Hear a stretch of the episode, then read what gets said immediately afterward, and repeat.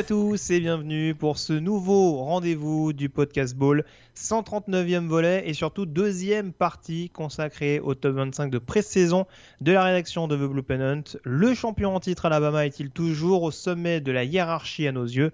Aura-t-on comme à la belle époque 5 équipes de conférences sec aux 5 premières places? C'est ce qu'on va savoir dans ce numéro en compagnie du fondateur de The Blue Pennant, Morgan Lagré. Salut Morgan. Salut Greg, bonjour à tout le monde. On va donc s'intéresser donc après avoir euh, évoqué dans un précédent podcast que vous pouvez retrouver notamment sur les, meilleures plateformes, sur le site tout simplement de Development, euh, les équipes qui ont manqué le cut ou qui figuraient de la 25e à la 16e position à aborder euh, ce top 15 juste après une petite partie consacrée aux breaking news importantes, hein, notamment du printemps. Je commence Morgan par un premier sujet brûlant. Euh, pour faire un petit peu un bilan d'étape euh, concrètement, savoir où on en est concernant la question des droits à l'image des étudiants athlètes. A priori, à l'heure actuelle, ça reste tout aussi, euh, tout aussi opaque, on va dire. Tout aussi flou, hein, l'art de la NCA, de, de, de, on va parler en off, de décider, de ne rien décider, et, euh, et c'est assez étonnant. Donc on, on, on rappelle, hein, le, il, y a, il y avait un rendez-vous du 1er juillet où euh, ben, un rendez-vous qui avait été imposé à la NCA finalement par certaines législations de plusieurs États aux États-Unis qui avaient décidé de prendre le taureau par les cornes en légiférant donc sur le droit à l'image des étudiants athlètes universitaires, en leur permettant de bénéficier de leur droit à l'image avec des, contrats par exemple de publicité, ce, ce, genre, ce genre de choses.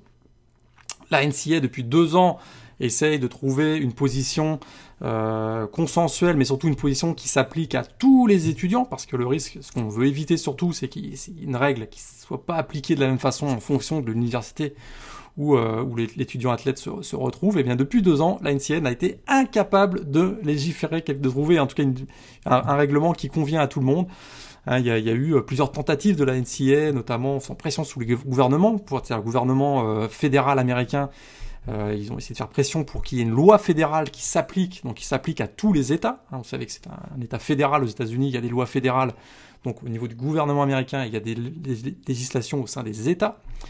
Eh bien, ils ont été incapables de le faire, ils ont fait pression, ils ont même été entendus par la Cour suprême américaine. Résultat, après deux ans, on se retrouve à quelques jours, euh, même voilà, c'est même aujourd'hui que, euh, que, le, que, le, que le 1er juillet arrive et il n'y a pas de législation encadrant le droit à l'image des étudiants athlètes. Alors les seules législations qui existent, ce sont celles des États qui ont décidé de légiférer. Pardon, si je me souviens bien, il y a l'Alabama, le Mississippi, le Kentucky, le Nevada, etc. Donc là, on va autoriser les étudiants athlètes à bénéficier d'argent en, retour de leur droit à l'image. Par contre, eh bien, la NCA a indiqué à toutes les facs qui font partie d'États qui n'ont pas légiféré de se débrouiller.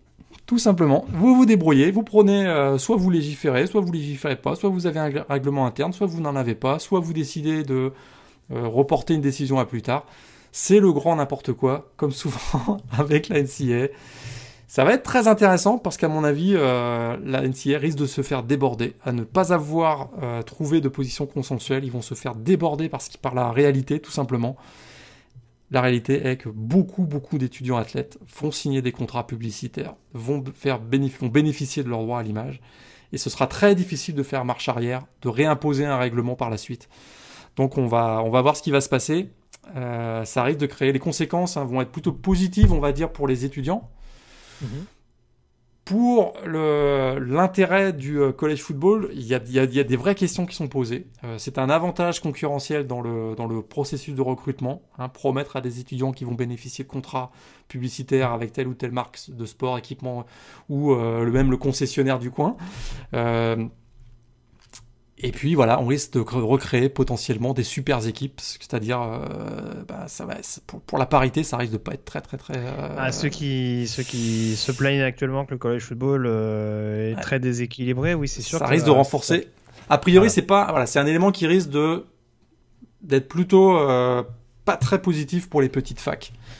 Et, ça risque de renforcer, ça risque de, voilà, de rendre plus riches les, les riches actuels, ça c'est certain. C'est ça. Mais euh, bon, après, j'invite les gens, euh, parce que là on va pas trop trop développer en l'occurrence. Euh, a priori, il y a un papier qui est prévu hein, dans quelques jours sur, quelques le jours, site de Blue Pennant. Tout à fait. Mais c'est vrai que bon, il y a toujours ce côté du côté de la NCA à vouloir botter en touche et à avoir ce côté extrêmement conservateur dans une société qui bouge autour d'elle.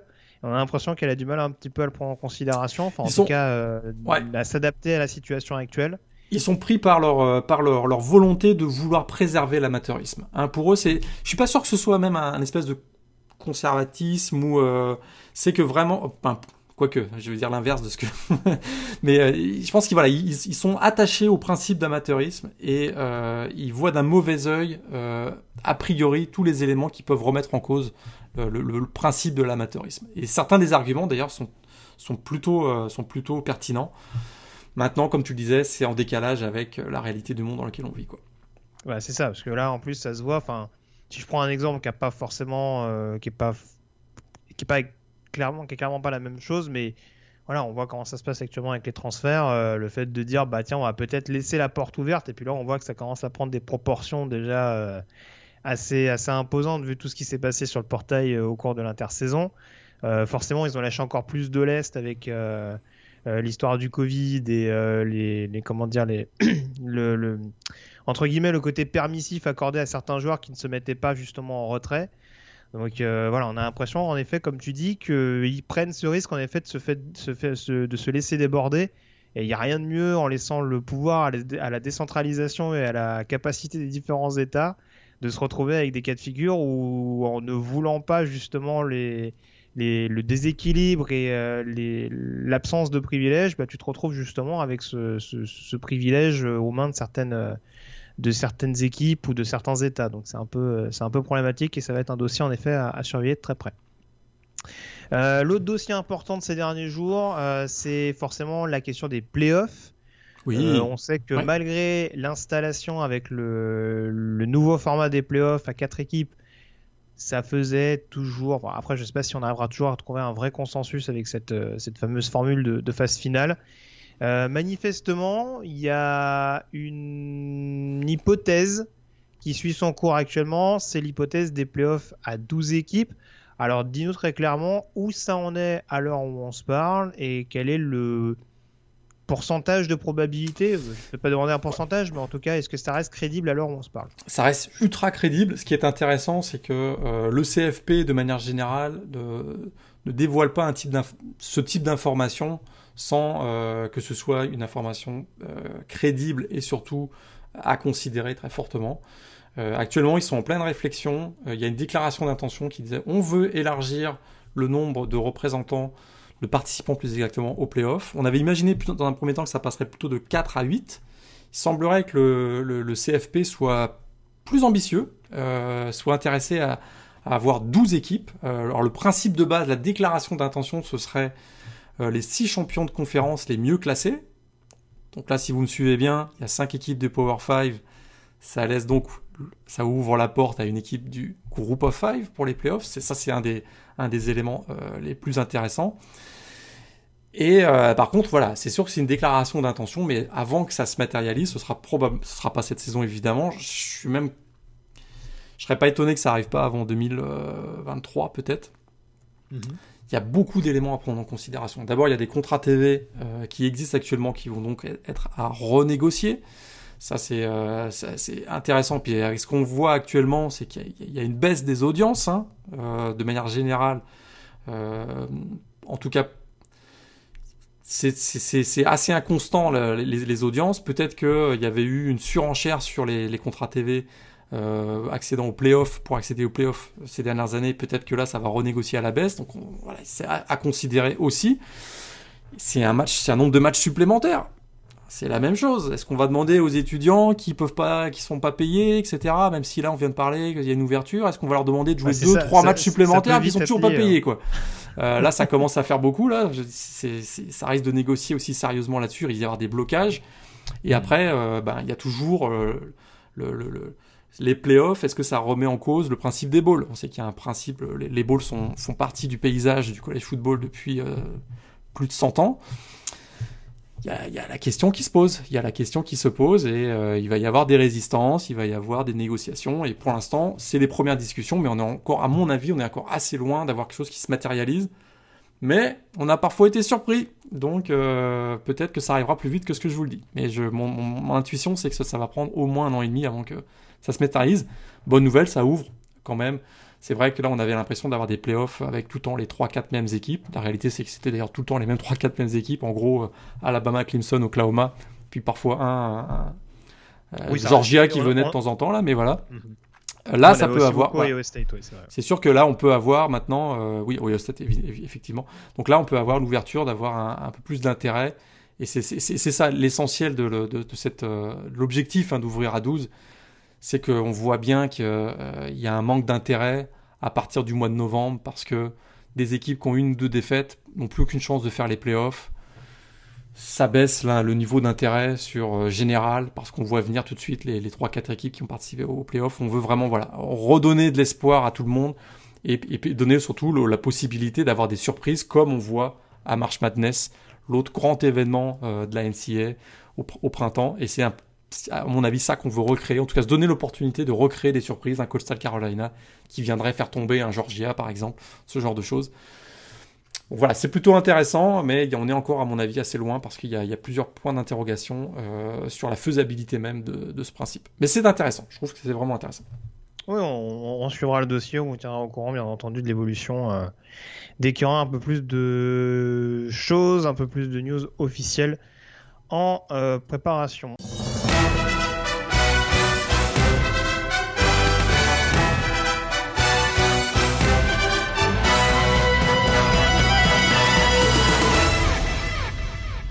S'intéresse du coup au top 5. On revient donc à notre classement, à notre suite et fin euh, de ranking. On commence par le numéro 15, Morgan, direction la Big 12. On en avait déjà parlé notamment lors de la précédente émission avec notamment TCU et Oklahoma State. On va à présent parler des Texas Longhorns. Euh, j'ai presque envie de dire l'éternel espoir de revenir euh, de nouveau au premier plan. On a vu ce, ce soubresaut sous l'air sous l'air Tom Herman. Euh, désormais, celui qui euh, initie le, retour au premier plan s'appelle Steve Sarkisian, avec surtout sur le papier des belles armes offensives, mais globalement quand même un effectif assez plaisant quand même sur le papier effectif assez plaisant. Le, Tom Herman, ça n'a jamais été recrutement son, problème. Hein. Euh, il a toujours bien recruté, euh, offensivement, défensivement. Euh, il a recruté un joueur dont on va parler tout de suite, Binjan Robinson, qui peut être vraiment une des superstars de la prochaine saison. Mais voilà, l'histoire recommence hein, à Texas. On repart sur une période euh, peut-être de reconstruction ou pas. Ça, dépend. Euh, c'est vrai que 2019 a été gâché par les blessures. 2020 a été vraiment très, très décevant malgré la présence de Sam Ellinger au poste de quarterback. Sam Ellinger est parti pour la NFL. Pour, le remplacer, euh, Tom Herman, tu l'as dit, on a fait appel à Steve Sarkisian, donc coordinateur offensif magique la saison dernière avec euh, Alabama. On espère qu'il va transporter ce momentum du côté de, Austin, Texas. Hein, les attentes sont absolument gigantesques. Hein. Pour, beaucoup, le Sark, euh, c'est le Messi qui va ramener les Horns parmi l'élite euh, nationale. Et enfin mettre fin à la domination d'Oklahoma sur la, sur, la, sur la Big 12, un six titres consécutifs pour les, pour, les Sooners. effectivement, offensivement, il y a, des belles armes. J'en parle, voilà, on va commencer tout de suite. Hein, euh, Bijan Robinson, un futur superstar de l'attaque, ancien prospect 5 étoiles, une fin de saison exceptionnelle l'année dernière. Euh, plus de 4, presque 450 yards en offensif en deux matchs avec 6 touchdowns. Pour beaucoup, on s'aventure à le comparer. Est-ce que ce sera le Najee Harris euh, de l'attaque de Texas? Voilà, c'est la comparaison un peu flatteuse peut-être pour Bijan Robinson, mais c'est un peu voilà le, type d'attente qu'on a autour de, de ce joueur d'exception la ligne offensive, il y a, le départ de Sam Cosmi, euh, mais euh, il y a l'arrivée de Kai Flood, l'ancien coach hein, de Rutgers et euh, coach de la ligne offensive d'Alabama en 2020. Il, vient diriger la ligne offensive de, Texas et on peut se dire, voilà, avec, le SARC, ça peut créer quelque chose d'intéressant et ouvrir des brèches monumentales pour Bijan Robinson. Et puis au poste de quarterback, il y a Casey Thompson.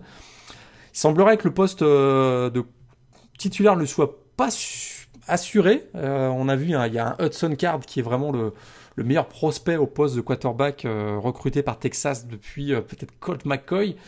Donc c'est voilà, on a vraiment un, duo avec Casey Thompson qui a été électrisant lors de la Labo Bowl pardon il y a Hudson Card, donc vraiment voilà, des pièces offensives, Joshua Moore et Jordan Winnington au poste de, de receveur, ils sont, ils sont, aussi solides ceux-là. Défensivement, par contre, c'est pas très rassurant. Ça, c'est euh, point d'interrogation là-dessus. Il y a des talents indéniables. Les deux Marion Overshawn au poste de linebacker, les Dishon Jamison au poste de cornerback, mais je trouve qu'il manque encore de, profondeur.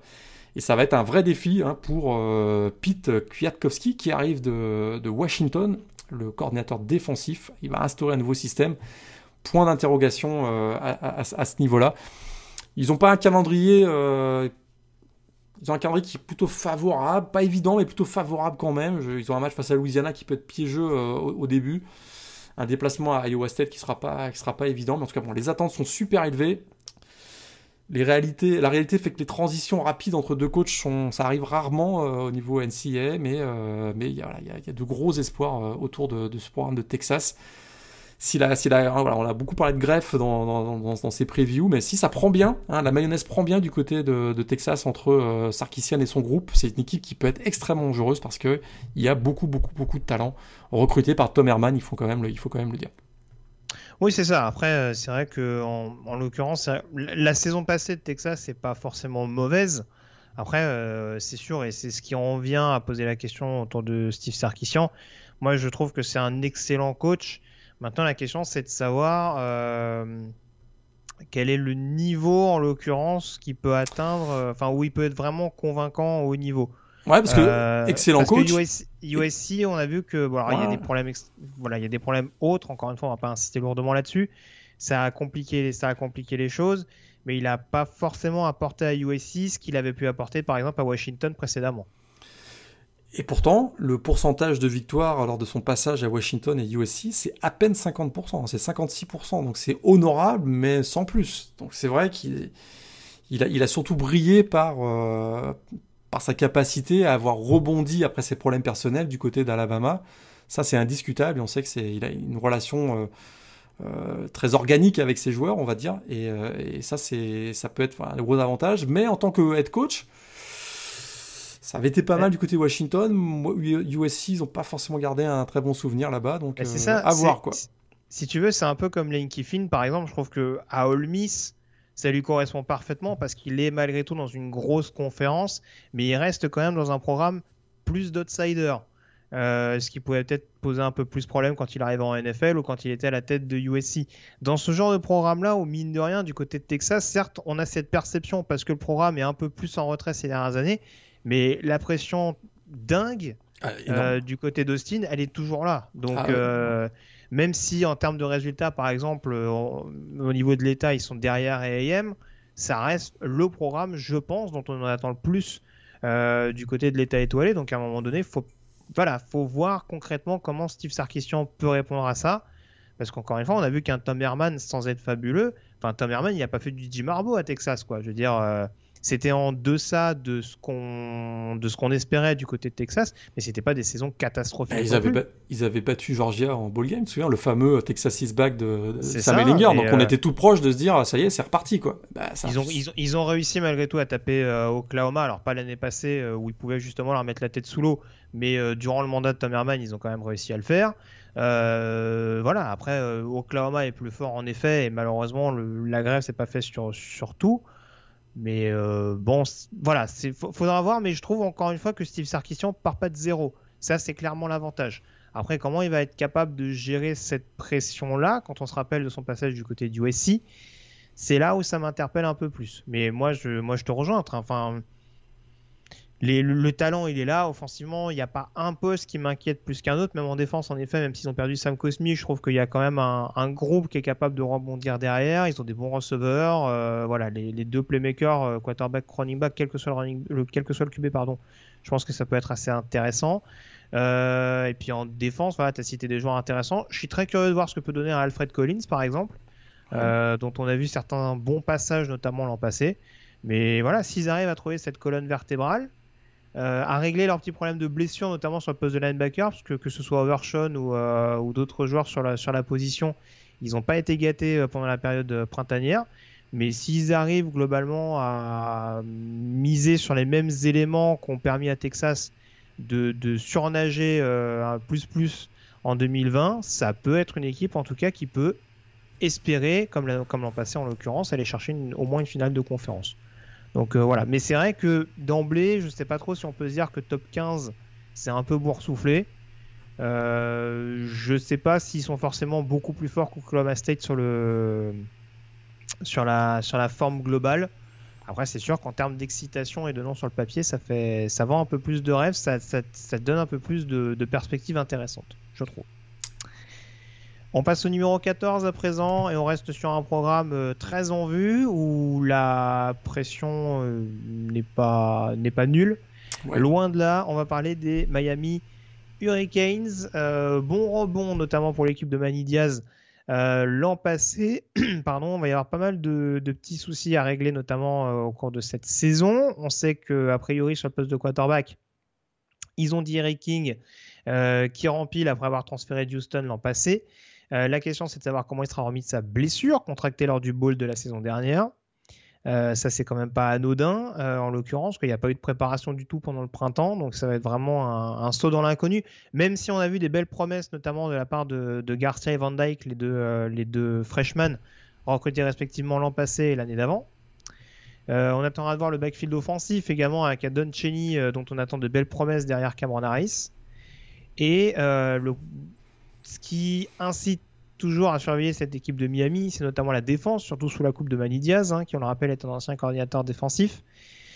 Du talent, il y en a partout, ça c'est indéniable. Euh, j'ai pas parlé des transferts en attaque, hein, avec Charleston Rambo notamment en doublon de Mike Harley sur le poste de, receveur. Mais en défense, c'est vrai qu'il y a cette interrogation sur le poste de pass rush. Ils ont quand même perdu beaucoup. Euh, Jalen Phillips, Quincy Roach, Grégory Rousseau. Euh, donc forcément, euh, ça soulève quelques interrogations. parlant de transfert, il y a DeAndre Johnson qui arrive de Tennessee, mais qui n'a pas non plus bluffé du côté de Knoxville. on a également Jafari Harvey, mais qui est encore un petit peu jeune. du coup, on va peut-être replacer Zach McLeod de linebacker à edge rusher dans une position qu'il découvre. Donc c'est vrai qu'encore une fois, il y a des belles promesses, un sprint break qui laisse penser que Miami a des armes sur le papier. Maintenant, c'est toujours la même chose, il faut confirmer. Et sur un match, cette équipe de Miami, elle, ne nous rassure pas toujours à 100%. Je suis tout à fait d'accord, euh, tout à fait d'accord avec ton analyse. C'est vrai que, euh, encore une fois, Manny Diaz a été euh, très actif sur le, sur le portail des transferts. On t'a parlé de Charlton Rambo, mais il y a aussi Tyreke Stevenson qui arrive de, Georgia, DJ Ivy aussi. Bah, DJ Ivy, non, il n'était pas, il était pas, c'est pas un transféré, mais j'ai, et T'as parlé du pass rush. Euh, la défense contre la course, euh, c'était pas terrible l'an dernier non plus. Hein, Souviens-toi. Non. Euh, puis j'ai pas vu une grosse. Enfin, je vois pas une grosse amélioration dans ce secteur, ce qui m'inquiète un, petit peu. Bon, peut-être que. Alors, l'espoir. Il y a Jonathan Ford qui est toujours de retour, Nesta Silvera aussi. Il y a le 5 étoiles, Leonard Taylor. Ça, c'est c'est au fond de defensive tackle. Il peut jouer peut-être dès 2021. Mais, euh, mais voilà, le second rideau, il y a aussi beaucoup d'interrogations. Euh, et puis surtout, euh, ils, peuvent prendre un coup de massue d'entrée, quoi. Parce qu'ils jouent à Alabama en kick-off game, quoi. Ah, c'est pas le meilleur choix, ouais. Là, ça m'inquiète un peu. on parlait on n'a pas, vu, on pas vu Bama perdre souvent des premières semaines contre des, des, grosses écuries du Power. Il y, avait, il y a un autre quarterback floridien, si tu te souviens bien, il y a quelques années, quarterback de Florida State en kick-off game euh, qui, s'en était pas remis. Hein. Donc euh, Derek King qui revient d'une blessure, il peut, il peut, il peut prendre, il peut souffrir dans ce match face à Alabama. On ne lui souhaite pas qu'il se reblesse évidemment, mais ce serait catastrophique s'il y avait une blessure de Derek King pour, euh, pour, le, pour la saison de, des Hurricanes. Donc 14 pour toi c'est haut ou c'est ça reste quand même assez je je sais plus combien tu les avais classés, je, euh, la question. je les avais mis à peu près là, je crois. Hein. C'était, euh, j'étais dans le top 15, j'avais mis top 15. Je l'ai plus sous les yeux là, je t'avoue le, classement, mais euh, moi ça me, ça me, ça me convient plutôt, plutôt, plutôt pas mal quoi, plutôt pas mal. Mais ça risque d'être juste pour renverser l'hégémonie de Clemson dans la CC quand même. Bon, ça c'est, je pense que ce sera, ce sera un peu difficile. C'est sûr. Et moi, ce qui m'embête un peu, c'est vrai que je l'ai pas, je l'ai pas cité. Euh, il me semble que Manidiaz va remettre pleinement les mains dans, le, dans les appels de jeu défensifs. Avec le départ double, de... Ouais, le double chapeau. Euh, hmm. Avec le départ de Blake Baker du côté d'LSU, justement, puisqu'on parlait lors du précédent podcast d'un d'un coaching staff flambant neuf du côté de Bâton Rouge, euh, et il en fait partie. Donc euh, ouais, il y, a ce côté-là où en effet on était relativement inquiet à la fin de la saison 2019, à la fin de ce bowl contre, Louisiana Tech, on s'est dit, euh, oula, on ne sait pas dans quelle direction va Manny Diaz. Il y a eu un rebond en 2020, mais il faudrait pas qu'il se grise trop et qu'il se dise tout de suite, bon allez les gars, c'est bon, je sais ce que je fais. Je ne doute pas de la compétence de Manny Diaz à diriger une défense, il l'a déjà fait par le passé et très bien. Mais voilà, à trop s'éparpiller, encore une fois, dans un programme euh, assez exigeant. Et euh, voilà, malgré tout, il y a toujours cette pression du côté de Miami de remporter enfin la CC. Euh, et là, pour le coup, bon, ils seront clairement pas favoris encore cette année. Mais il faudrait pas que Manidia soit, au, soit au four et au moulin pour devoir gérer ce genre d'objectif. Et voilà, moi, c'est ce qui m'inquiète un petit peu et ce qui m'a incité à les mettre légèrement en retrait par rapport à d'autres formations. Après, on parle du top 15, hein, donc euh, ça reste quand même une position relativement euh, flatteuse malgré tout pour, euh, pour Miami. On s'intéresse au numéro 13 à présent, Morgan. On fait que des grosses écuries, que des, programmes avec des grosses traditions. Les USC Trojans, classés numéro 13. alors là, c'est pareil du côté de cette, équipe de USC, pardon. je parlais du coaching staff. Hein. Euh, on a presque l'impression que chaque année, Clayton, c'est sous respiration artificielle, si je peux ah parler ainsi. Ah, tout à fait. Euh, on avait parlé avec Arizona State d'un début de saison euh, de USC l'an passé un petit peu compliqué, hein, en tout cas sur le fil du rasoir. Est-ce qu'il y a des éléments qui te rassurent du côté de cette équipe de Southern California? Clayton, huitième saison, quand même. C'est vrai que petite stabilité à ce poste, même s'il y a encore eu, euh, encore eu un changement. Je crois que c'est le 14e coach assistant qui a été renvoyé par Clayton à l'intersaison. On parle de Tim Drevno, le, coach de la ligne offensive, qui a été remplacé par Clay Maguire, l'ancien de. D'ailleurs, il retrouve euh, Cliff Kingsbury, puisqu'il était l'ancien coach de la ligne offensive de Mike Leach du côté de Wazoo. Donc euh, voilà, en tout cas, ça match bien avec le style attendu de la ligne offensive. Alors les bonnes nouvelles, c'est 18 titulaires de retour. Et comme là, il y a avec cette année Covid où les seniors peuvent revenir, il y a beaucoup de titulaires de retour euh, dans, tous les programmes, mais c'est quand même voilà, plutôt intéressant et en faveur de, de, USC. Il y a des éléments qui, euh, qui, sont de retour qui sont quand même intéressants. Caden, Slovis, pardon, de retour pour une troisième saison, euh, peut-être le meilleur quarterback de la Pac-12 au coup d'envoi en tout cas de la saison. il devra quand même rebondir après une saison 2020 en Dancy assez, assez inconstant, mais il a été aussi blessé à l'épaule qui a, affecté sa mécanique de passe. Hein. Il, y a eu pas mal d'articles qui ont été publiés là-dessus. Et lui-même a, avoué qu'il a été quand même très très gêné par cette blessure de l'épaule la saison dernière. Euh, il y a le freshman euh, Jackson Dart euh, qui pousse derrière, hein, qui a été grosse mhm. recrue aussi. J'aime, le fait que maintenant Drake London soit le receveur numéro 1. Ça, j'aimais beaucoup Amon-Ra Saint-Bras, mais je trouve que Drake London était parfois sous-utilisé. Là, un receveur gigantesque, une arme fatale dans la red zone adverse, ça, peut faire, du, ça peut faire des, dégâts. et, qui sait casser les plaquages, comme il nous l'a montré. Et qui sait casser les plaquages, euh, comme il nous l'a montré l'année dernière. Et puis j'aime qu'on ait ajouté euh, Keontae Ingram, qui arrive de Texas, hein, qui pourrait vraiment être euh, voilà, la bonne surprise du côté du USC, parce que le jeu au sol a été très défaillant ces dernières saisons du côté du USC. Je suis pas sûr qu'on change d'identité avec davantage de, de, jeu au sol avec Keith Kingsbury au poste de coordinateur offensif, mais c'est plutôt intéressant. Il, a, il peut apporter beaucoup, notamment au jeu aérien, mais il est aussi très fort sur le, euh, à la course. Et on a toujours euh, Vavae euh, qui peut, qui peut closer euh, les, les, possessions dans la red zone. Donc c'est ça, c'est plutôt intéressant. Il y, y, a quand même des inquiétudes, hein, c'est la ligne, la, la, ligne offensive. il y a eu un changement de coach, je t'en parlais tout de suite, mais une incapacité à, à, protéger le quarterback, inefficacité sur le run block aussi de manière générale, il y a une, indiscipline générale, hein, offensivement, euh, avec beaucoup de, beaucoup de pénalités offensives, mais aussi défensivement. Euh, il faudra vraiment responsabiliser le groupe pendant l'intersaison. Euh, ce sera un des gros défis, à mon avis, de, de, Clayton. Puis c'est vrai qu'en défense, il y a eu des, gros départs quand même.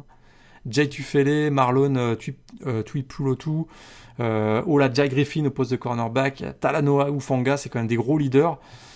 Là, Todd Orlando, le, coordinateur défensif, euh, va avoir, euh, vraiment besoin de très très bien travailler parce que euh, il y, a eu des lourdes pertes. Il y, y, a des joueurs intéressants, Drake Jackson au poste de defensive end. Mais voilà, c'est sûr que défensivement, c'est là où j'ai plus d'inquiétude. Ça peut compenser avec, à mon avis, une résurgence du secteur offensif de, de, USC qui a quand même beaucoup beaucoup de talent. c'est peut-être le groupe le plus talentueux, c'est peut-être même plus que l'équipe d'Oregon, qui pourtant, on va en reparler sans doute tout à l'heure, a très bien recruté ces dernières années, mais peut-être qu'USC c'est même plus talentueux. Ils ont un match piège pour débuter la saison face à San Jose State, qui est champion de la, la Mountain West.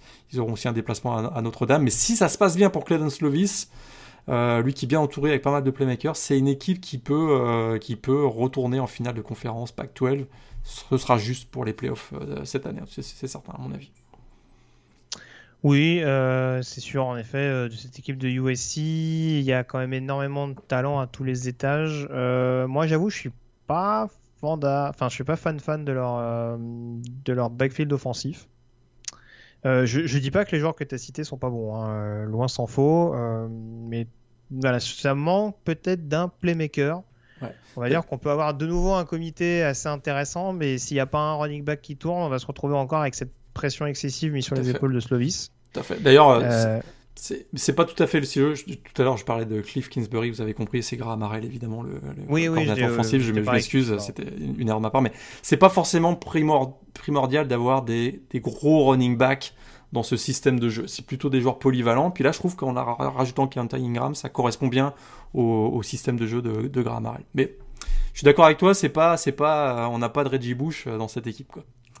Oui, c'est ça. C'est peut-être moi qui fais mon vieux boomer et qui, euh, du coup me dit euh, attendez, il faut des running back à USC. Après, je partage tes inquiétudes sur la O-line. Euh, il me semble justement qu'ils ont des gros espoirs. Je, crois que c'est sur Cortland Ford. qui a montré des choses assez intéressantes, mais le, le redshirt freshman et on attend de voir s'il peut être un, bon tackle gauche assez rapidement. Parce qu'en effet, en plus avec le départ d'Elijah Vera Tucker, ça va pas forcément être à prendre à la légère. Après, en effet, c'est pareil, défensivement, euh, oui, en effet, il y, a des, y a des bonnes armes, mais est-ce que c'est vraiment une défense hyper incisive euh, On va voir ce que ça peut donner pour la deuxième année de Todd Orlando. Mais c'est vrai que c'est un peu toujours le même problème avec USC. Ça fait partie. Clayton, ça fait partie de ses coachs, encore une fois, dont on ne remet pas en cause le talent. Enfin, en tout cas, moi, je le fais pas à titre personnel. Mais c'est vrai que là aussi, est-ce que c'est le coach qui va réussir à bonifier les bonnes recrues qui arrivent du côté de Los Angeles? C'est la question que je me pose. Mais euh, voilà, après, très clairement, dans une finale, dans une finale Pac-12 dont ils étaient quand même assez nettement favoris, même s'ils n'avaient pas fait une saison régulière dingue dingue, paradoxalement malgré leur fiche d'invaincu. Voilà, ils ont quand même réussi à se prendre les pieds dans le tapis et il y a toujours ce côté un petit peu où malheureusement du côté de, ce Ferncal, le, le soufflet retombe euh, constamment et c'est peut-être en tout cas cette constance qu'il va falloir réussir à gagner, ce qui fait également qu'ils sont en dehors de ce top 10 et ce qui les amène également à ne pas être la principale équipe de conférence Pac-12, comme tu le disais tout à l'heure. Avec un Kedon Slovis à 100%, je suis optimiste du côté de, de USC. Est-ce que euh, bah, la question c'est de savoir si tu seras aussi optimiste également pour North Carolina, classé numéro 12, les Tar Heels, donc euh, qui n'en finissent plus euh, de crever l'écran depuis l'arrivée de Mac Brown du côté de Chapel Hill. pas mal de recrues, pas mal de départs, pardon, notamment offensivement du côté de North Carolina. Euh, mais des, des départs qui devraient quand même être compensés assez efficacement. Alors on rappelle qu'ils perdent quand même leurs deux principaux receveurs, hein, avec Diami Brown et Daz Newsome, qui doivent représenter à peu près 1500 yards euh, dans le jeu aérien l'année dernière, donc c'est quand même pas tout à fait anodin. Euh, après, on attendra de voir notamment des jeunes recrues qui vont avoir pleinement voix au chapitre. forcément, Caffrey Brown, le frère de euh, qui devrait être notamment la principale vedette aux côtés d'un Beau Corrales qui revient, hein, que je trouve assez sous-côté en l'occurrence, mais qui a montré des bonnes choses. On a également Josh Downs, également euh, le, le, sophomore qui, euh, devrait, qui devrait s'installer dans ce système, Henry Simmons également. J'attends de voir le backfield offensif parce que forcément, là aussi, je parlais de stats assez dingues, mais la perte cumulée de Michael Carter et de Javante Williams, ça va clairement pas être de la tarte. La question, c'est de savoir comment Ty Chandler, qui arrive de Tennessee, va réussir à s'intégrer. Euh, on a toujours British Brooks également, euh, qui était le troisième running l'an dernier, mais euh, est-ce que ce sera pleinement suffisant justement pour offrir une alternance au sol à Samuel, qui a un très bon quarterback depuis son arrivée en college football, mais qui peut être amené un petit peu à surjouer par moment? Et moi, surtout, ce que j'attends de voir du côté de North Carolina, c'est cette défense avec notamment un paquet de recrues qu'on attend de suivre avec énormément d'impatience. Je pense à des Kishon Silver sur le premier rideau, qui on avait également, j'ai oublié son nom, j'ai perdu son nom, Desmond, Desmond Evans, pardon, le defensive end linebacker également, qui était une grosse recrue il y a deux ans de ça. Euh, une recrue également qui s'est bien installée, qui devrait nous offrir un bon duo avec Kyler McMichael sur le poste de cornerback, c'est Tony Grimes. Donc euh, tout ça mis bout à bout, même si North Carolina va peut-être avoir besoin au moins d'un petit temps d'adaptation, d'adaptation offensif, notamment au niveau du sol, je me dis qu'il y a quand même des ingrédients également pour, euh, pour se tirer la bourre au niveau de la, de la division costale dans un premier temps. Eh bien, tu vois, je suis beaucoup plus inquiet que toi en North Carolina. Vraiment, les, les, pertes de Javante Williams, Michael Carter, Des Newsom, Diami Brown, c'est quand même, c'est quand même assez énorme. tu pourrais me rétorquer que sans ces joueurs-là, puisque tu te souviens qu'ils avaient opt-out pour le ball game, ils avaient plutôt joué les yeux dans les yeux avec les Aggies de Texas A&M hein, lors du dernier Orange Bowl. Donc c'était plutôt encourageant pour la saison 2021, mais j'ai peur que sur la durée d'une saison, euh, le manque d'expérience, peut-être le manque de talent. On parle de joueurs qui avaient un talent euh, assez exceptionnel quand même. Hein. Le Javante Williams, Michael Carter, c'est pas garanti. C'est pas la tradition de North Carolina d'être capable, comme une équipe euh, d'Alabama, de recharger les batteries comme ça sans qu'il y ait une baisse de niveau.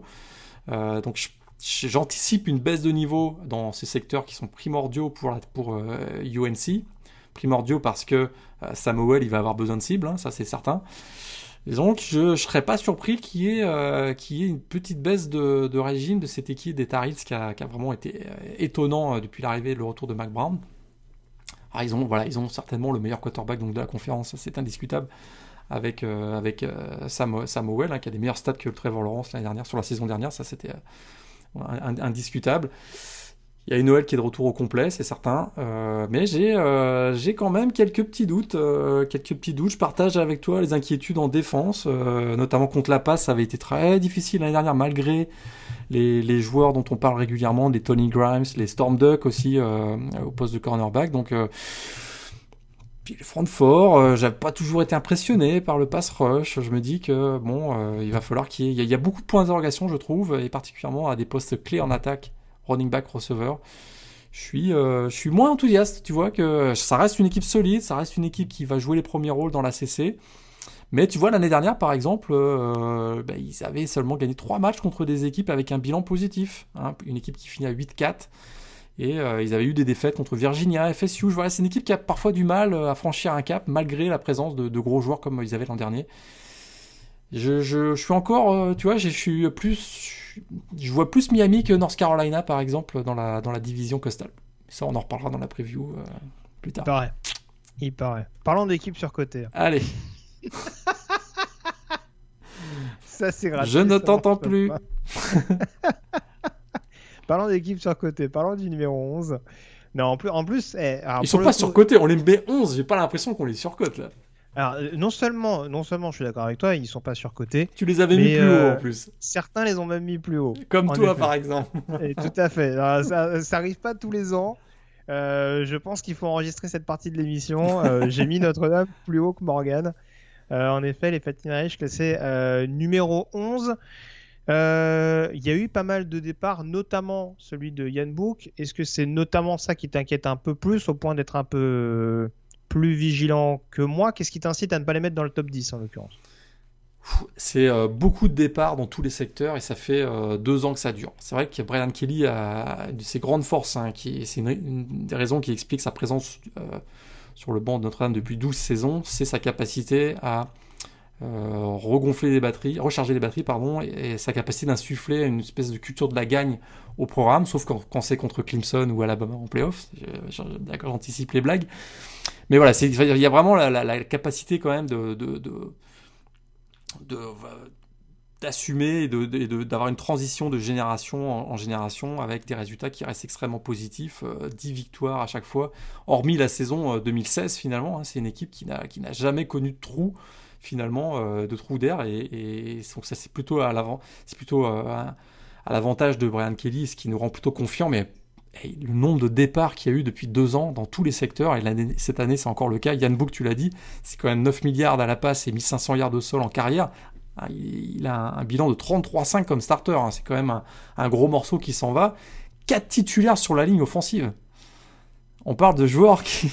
Laia Matchenberg, Aaron Banks, euh, Robert Hensey notamment, euh, c'est 140 titularisations. Euh, ça fait des, grosses pertes. En défense, Jeremiah ou Koramo Dalen Hayes, Eddie Ogundeji que tu vas voir du côté des Falcons. Le départ aussi de Clark League, donc le parti du côté de Vanderbilt, leur coordinateur défensif. Ça fait quand même, ça fait beaucoup, beaucoup, euh, malgré euh, tout ce qui est capable de faire euh, Brian Kelly, ça fait quand même beaucoup, beaucoup, je trouve. Mais voilà, il y a des raisons d'être optimiste parce qu'il y a du talent. Hein. Il y a du talent, ils ont, ils ont des, des, recrutements tout proches du top 10, dans le top 15 à chaque année, tout, tout proche du top 10. Et, voilà, ils ont quand même du talent indéniable, notamment au poste de, il y a une nouvelle génération, on va dire, de, playmakers qui arrivent, hein, incarnés par euh, ben, Kyren Williams, euh, Chris Tyree notamment, euh, le Titan dont tout le monde parle, hein, le Baby Gronk, Michael Mayer qui, est là, qui va arriver, donc qui est de retour, groupe de receveurs intéressants, Kevin Austin, Avery Davis, Lawrence Keys, qui sont tous des joueurs seniors qui étaient arrivés avec un gros potentiel lors de leur recrutement qui n'ont pas encore. Euh... Ouais, faut juste qu'ils restent en forme. voilà, c'est ça. C'est plus, c'est plus les receveurs fragiles euh, en attaque qui m'inquiète un peu plus. Et, et, forcément la question du quarterback. Alors, on sait pas aujourd'hui si ce sera Jack Cohn euh, en transfuge de Wisconsin ou Drew Pine a priori tu es censé prendre la suite. Mais bon, c'est sûr que c'est sûr que le plan, le plan dans la tête de Brian Kelly, hein, c'était euh, c'était la transition Yann Book, ça devait être Jurkovic qui devait prendre la succession.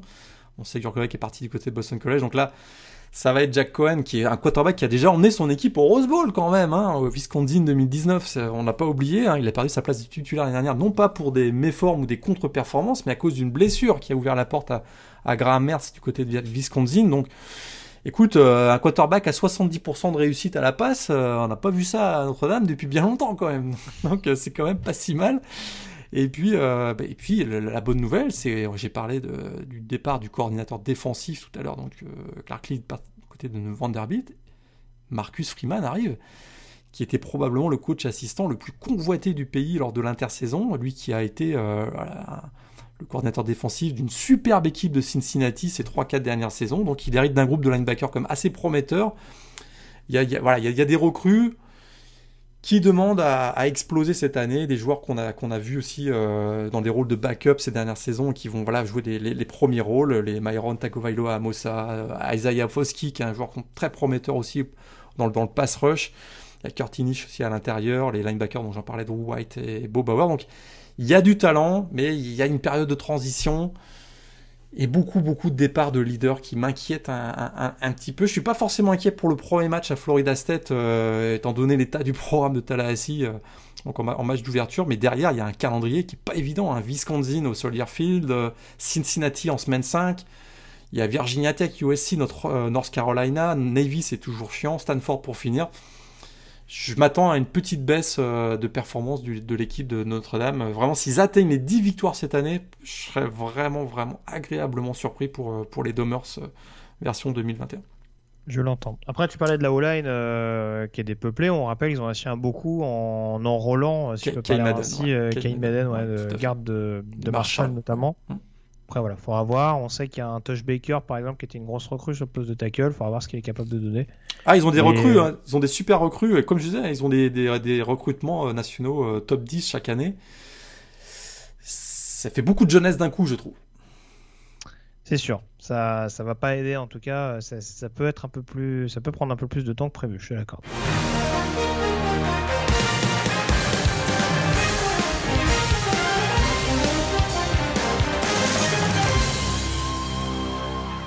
On entre donc dans le top 10. Tu parlais de Marcus Freeman tout à l'heure, ancien coordinateur défensif de Cincinnati. Ça tombe bien, on a une équipe du groupe of 5 dans euh, le top 10, les Cincinnati euh, Bearcats, donc, euh, qui avait disputé un bowl majeur l'an passé, perdu de très peu face à Georgia. Il me semble que c'était le Pitch Bowl. Le, beach, le Pitch, Bowl. Bowl un doute. Je sais que ça se joue à Atlanta, mais j'ai toujours un doute sur le nom du bowl. Euh, ils y avaient cru jusqu'au bout, Cincinnati. Alors, euh, beaucoup d'ingrédients relativement similaires du côté de cette équipe des Bearcats. Hein. on, s'est on s'est accordé, en tout cas, on a fait le boulot du côté de, Luke Fickle, le head coach, pour essayer de garder un, maximum de monde. Un des plus beaux coups, c'est celui d'avoir gardé euh, Desmond Reader, quarterback senior, qui a pu filer du côté de la draft et qui finalement rempile dans l'Ohio. Ouais. Alors le casting autour de lui, il perd notamment un Gary Dox sur le poste de, de running back, pardon. Euh, après, on espère notamment le retour en forme d'un Jerome Ford au niveau des backfields offensifs, l'ancien d'Alabama. Euh, il y a un groupe relativement complet, sans forcément qu'il y ait de stars dans cette attaque, mais en tout cas, on a vu qu'elle avait extrêmement bien tourné euh, l'an passé. J'ai pas parlé de, de, Charles McClelland également au niveau du backfield offensif pour, pour prendre le relais. Michael Young, ancien de Notre-Dame également sur le poste de receveur. Euh, mais moi, c'est défensivement. Je trouve que cette équipe elle a de la gueule. J'aime beaucoup leur ligne défensive, avec notamment Michael Sanders, mais aussi le, binôme Ponder-Brooks.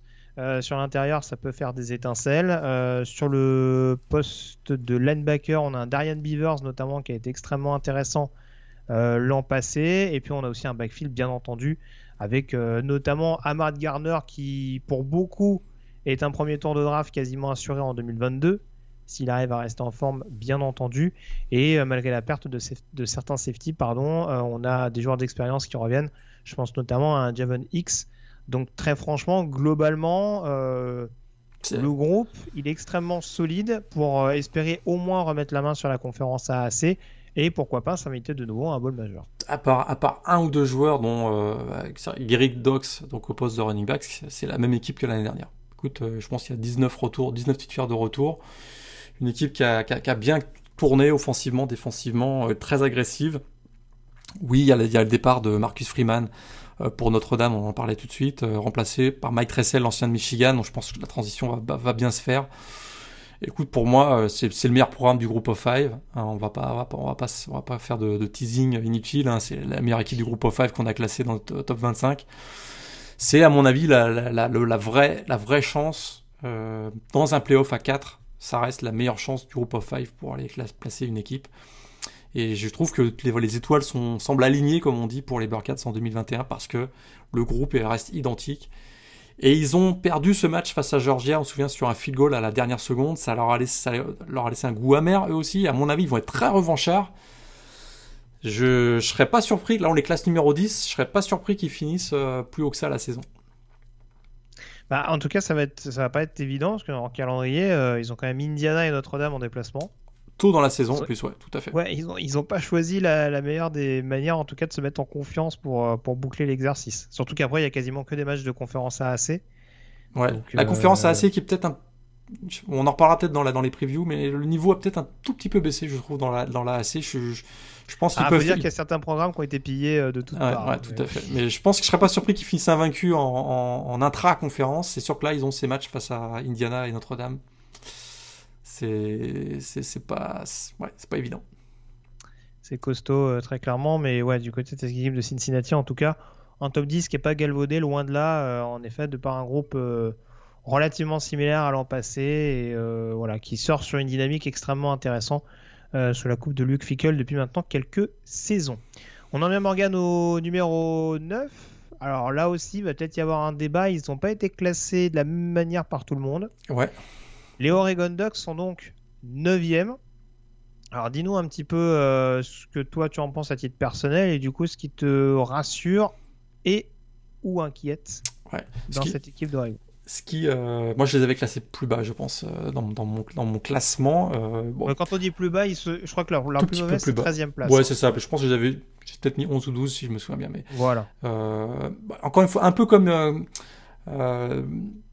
les équipes de la PAC-12, je m'attarde pas trop à leur, saison dernière. Hein, voilà, il y a eu tellement, ça a été tellement compliqué, un début de saison tardif des protocoles Covid qui s'appliquaient de manière très rigoureuse, euh, qui, qui leur imposaient. Bon. Ils finissent 4-3, champions, euh, ils se qualifient, euh, enfin, ils sont invités à la finale, puisque qualifiés à la finale.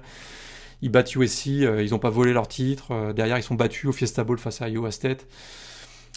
Ils ont un, talent énorme au sein de l'effectif, hein, trois classes de recrues dans le top 10 national, donc c'est indiscutable qu'il y, y, a du talent dans cette équipe, incarné par évidemment celui dont on, dit qu'il sera le meilleur défenseur de la saison, euh, Kavion Thibodeau, le, pass rusher, peut-être même le numéro 1 de la draft. Je m'avance un peu, euh, de 2022, on en, parlera.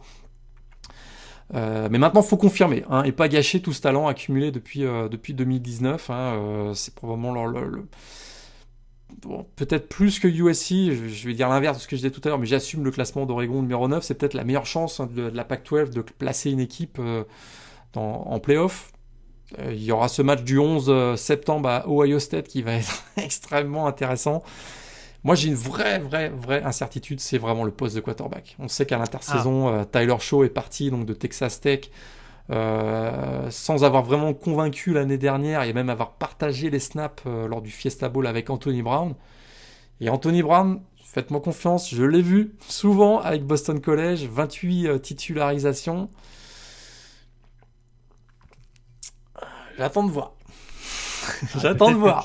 Peut-être que Joe Moorhead pourra en faire quelque chose de plus convaincant. Peut-être qu'il pourra en faire convaincant ou même pas le titulariser. Je suis d'accord avec toi pour une équipe qui qui vise au moins une place en playoff parce que je pense que les objectifs d'Oregon euh, doivent être ceux-là, au moins de confirmer euh, un titre de conférence Pac-12, mais en tout cas sur le papier, de par les nombreuses classes de recrues qui ont été les leurs euh, et en effet avec tous les soucis qui ont été, ont été ceux qu'ils ont connus l'an passé, réussir à sauver les meubles de la manière dont ils les ont sauvés, je pense qu'il y a quand même moyen d'avoir des gros objectifs du côté d'Oregon, même si encore une fois il y a un changement de coordinateur défensif hein, avec le départ, on l'avait on l'avait précisé dans Diavalos du côté de Boise State, remplacé par euh, par Tim de Reuter, ancien ancien head coach notamment de Fresno et qui était à Californie ces dernières années. Hein. On voit qu'à Cal c'est pas trop mal passé défensivement.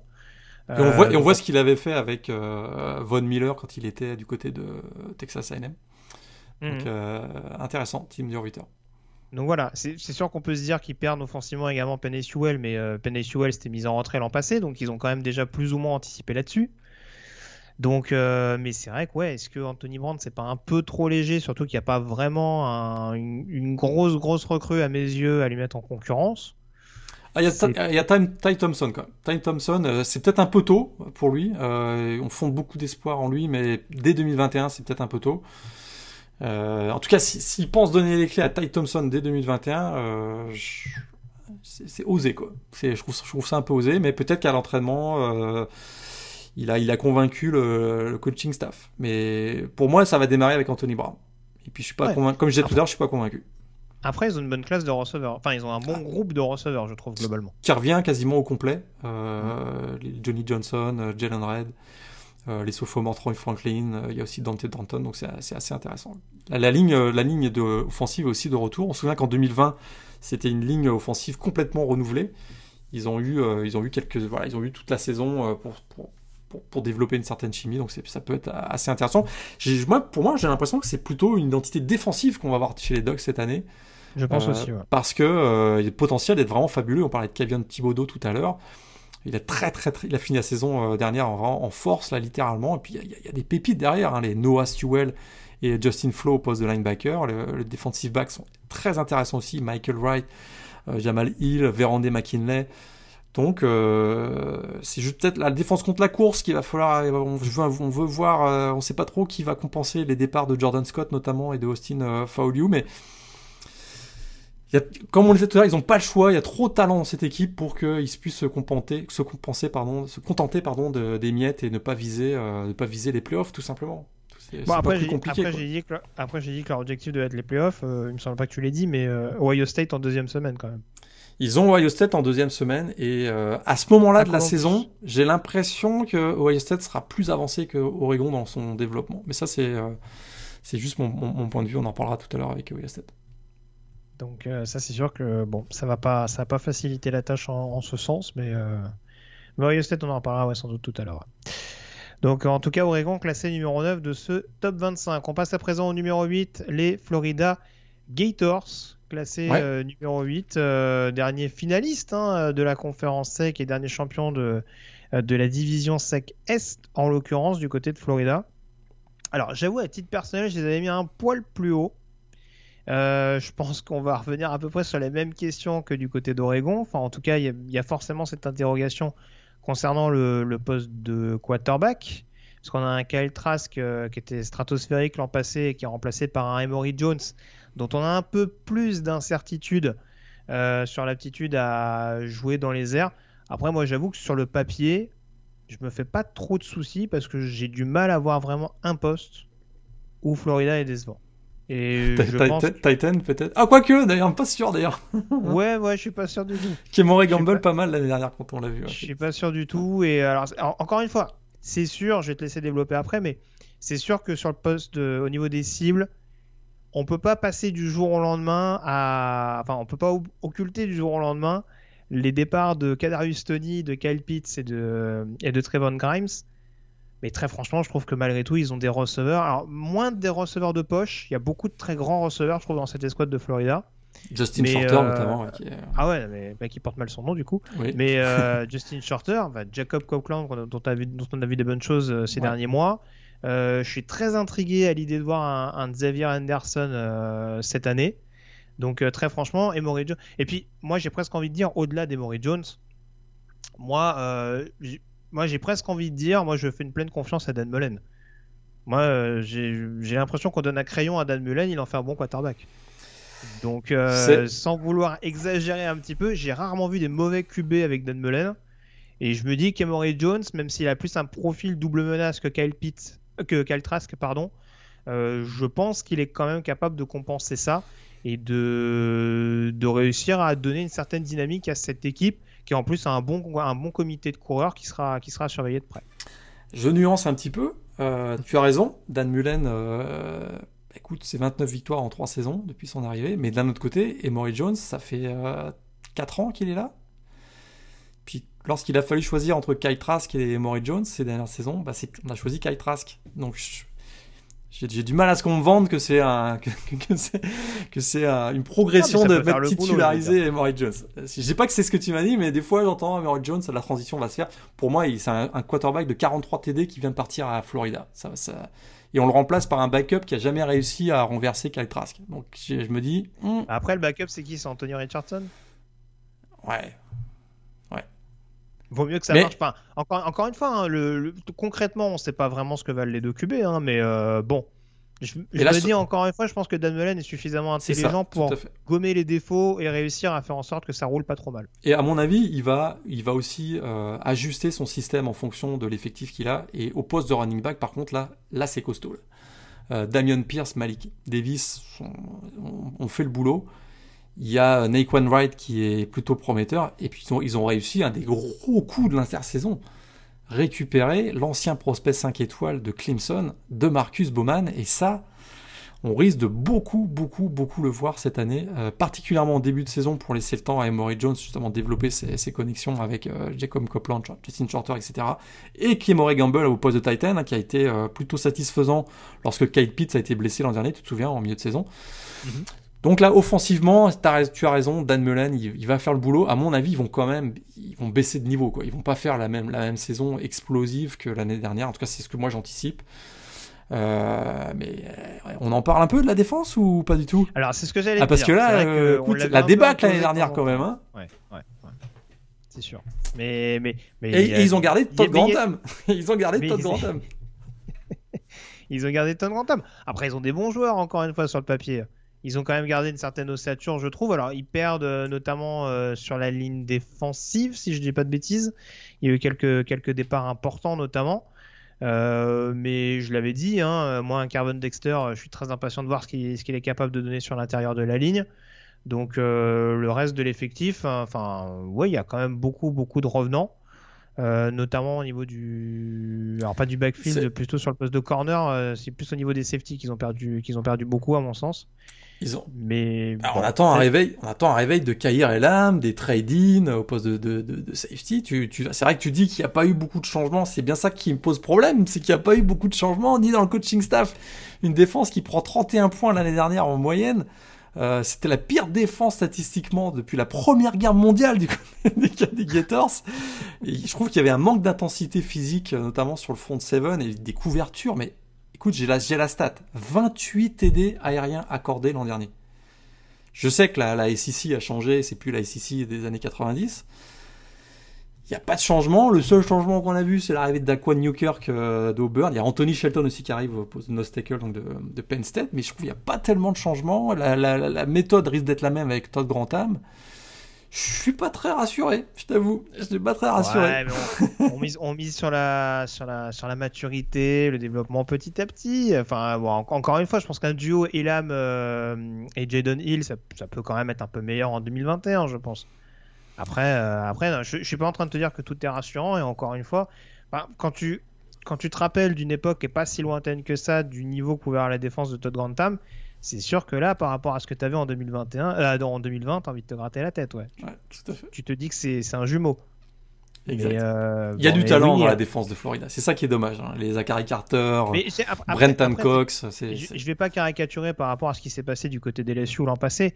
Mais après, voilà, il y a aussi une question de, de, de caractère et de self-control à avoir aussi dans cette équipe-là. Euh, on l'a vu un peu trop imploser euh, à des moments où ça aurait pas dû être le cas, alors que paradoxalement, ils étaient capables de prendre feu également. Enfin, je pense à ce match fait notamment contre Georgia. Voilà, on va, va pas faire la preview complète, mais encore une fois, c'est sûr qu'il y a du talent. Du coup, si je te pose la question, pour toi, numéro 8, c'est peut-être un peu trop haut à l'heure où on se parle? Je trouve que oui. Très bien. Tu les aurais mis dans le top 10 quand même? Euh, Je crois que je les avais mis au bord du top 10. Attends, laisse-moi regarder. Je... Je les avais mis, je les avais mis 10, ouais. Ok, très bien. Bon, bah écoute. En tout cas, les Florida Gators sont classés 8 derrière une équipe euh, qui, comme l'an passé d'ailleurs, bénéficie d'une certaine hype. Ouais. Alors j'ai bah hâte d'avoir ton avis là-dessus. Ouais. Alors je, je, connais les principales raisons, mais je vais te laisser développer.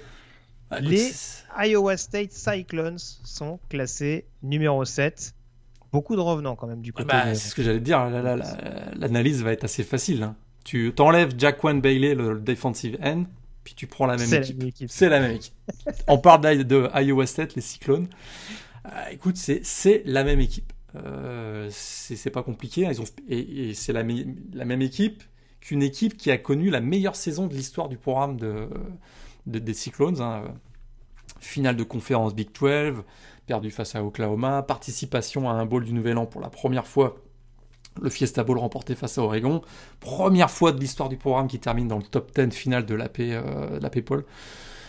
Écoute, tous les playmakers sont de retour. On va les... Ils sont très bien coachés. Hein. Ils, ont, ils ont gardé Matt Campbell aussi, hein, qui était extrêmement convoité par beaucoup de programmes euh, NCA. Et même si tu me diras si je me trompe, mais même certains programmes euh, franchise NFL commencent à regarder Sans l'avoir vu du côté de Matt Campbell. Donc euh, déjà, rien que d'avoir gardé le coach, c'est déjà une très très belle victoire. Écoute, c'est la même équipe. Brock Purdy, euh, on peut dire ce qu'on en veut. Il prend beaucoup de risques, il doit limiter son nombre d'interceptions. Mais il a fait une bonne, une bonne fin de saison dernière. Hein, bonne fin de saison, il a corrigé certaines choses, il a pris en maturité, il est un peu, il est un peu moins foufou, on va dire. Euh, bah, écoute, hein, comme tout le monde, il grandit, hein, il prend de la maturité, euh, c'est sûr. Et puis ses principales cibles sont de retour Xavier Hutchinson, Tariq Hamilton, Charlie Collard, le Titan qui est de retour, la, la ligne offensive au complet de retour. Et on va enfin en parler. Brice Hall, le meilleur coureur de la saison passée, 1572 yards, finaliste du Doc euh, Walker Campbell, prétendant Westman 2021 pour beaucoup. Tout ça, c'est de retour. Et en défense, je vous l'ai dit tout à l'heure, Jaquan Bailey, le défensif, est, parti. Le reste, de retour. Will McDonald.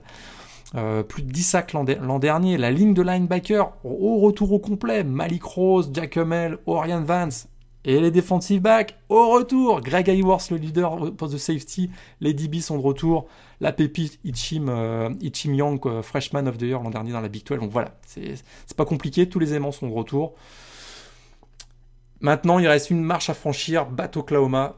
Euh, dans la finale de la Big 12, ça va être une sacrée partie de plaisir et, et peut-être une participation au playoff qui serait incroyable pour ce programme de Ohio State qui a encore 5-6 ans, ben, c'était au fin fond de la Big 12. Quoi. C'est ça, parce que techniquement, Battle Oklahoma, ils l'ont déjà fait, un hein, pas plus tard. C'est vrai, tu as raison, en saison euh, régulière, maison. tout à fait. Mais c'est ouais, c'est toujours, euh, c'est toujours les matchs un peu, un peu couperés et, euh, et voilà. Mais il faut, faut, faut, voir. En effet, il y, y, a un groupe qui arrive à maturité. Il faudra, faudra, passer, faudra éviter les pièges comme on a vu l'an passé, ce match d'ouverture contre Louisiana où ça avait été absolument indigent. Euh, la prestation globale, notamment offensivement des, Cyclones. Après, euh, très franchement, voilà, on a vu que contre Oklahoma, avec un début de match complètement loupé, euh, ils ont joué les yeux dans les yeux avec les Sooners. Tout à fait. Donc, la profondeur, peut-être. C'est vrai que s'il y avait de la casse. Ça pas... peut plus se ressentir que d'autres programmes. Ouais. Ils recrutent moins bien qu'Oklahoma, c'est ça, ça que je veux dire. Donc, ça, pourrait, ça pourrait à un moment donné faire mal. Quoi.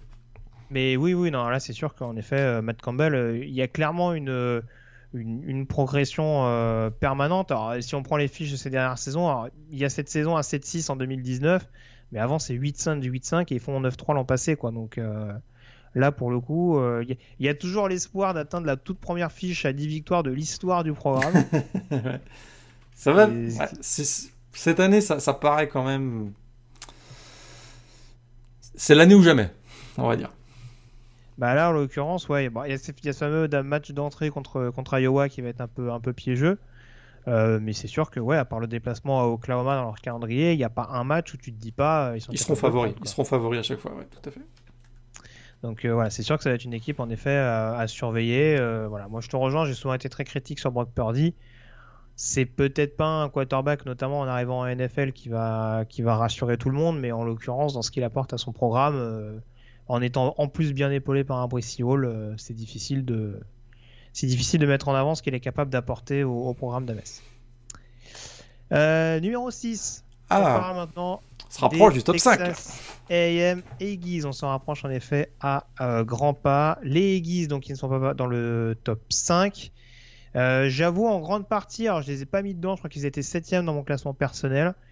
Euh, c'est forcément lié à la situation au poste de quarterback. Euh, il y a toujours un léger flou d'ailleurs par rapport à ça, avec notamment le départ de, Kellen Mond hein, pour la NFL, joueur qui a été drafté par les Minnesota Vikings.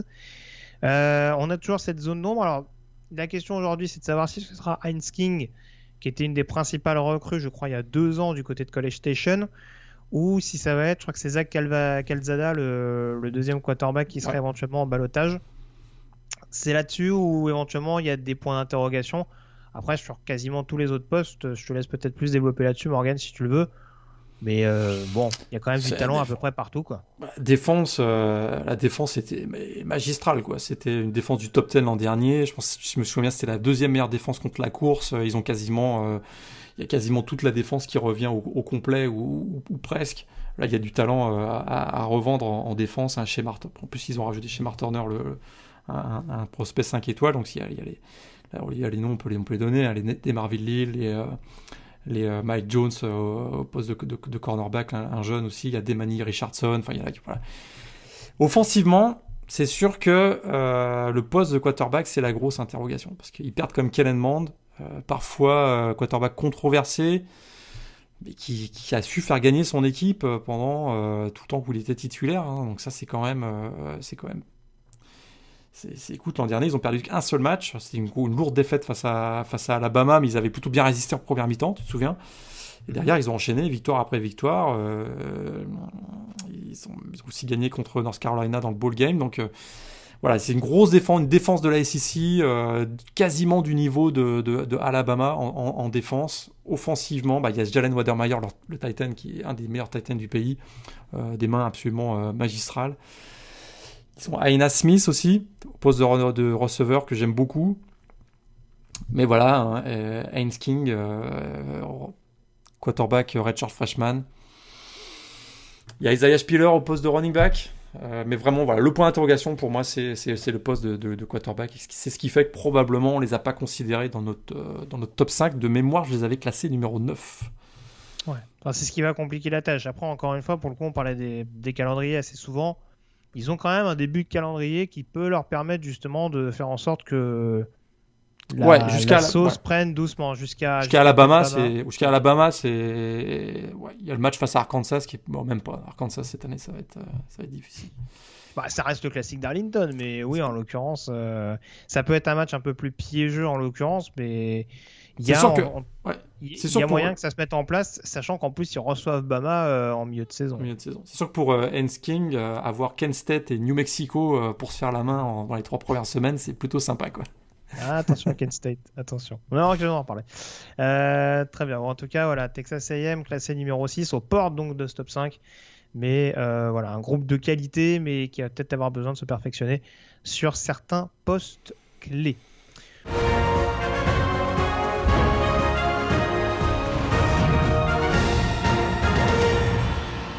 Le top 5 à présent, Morgan, je te laisse commencer par le cinquième. Euh, le champion euh, quasi incontesté de ces dernières années dans la Big 12.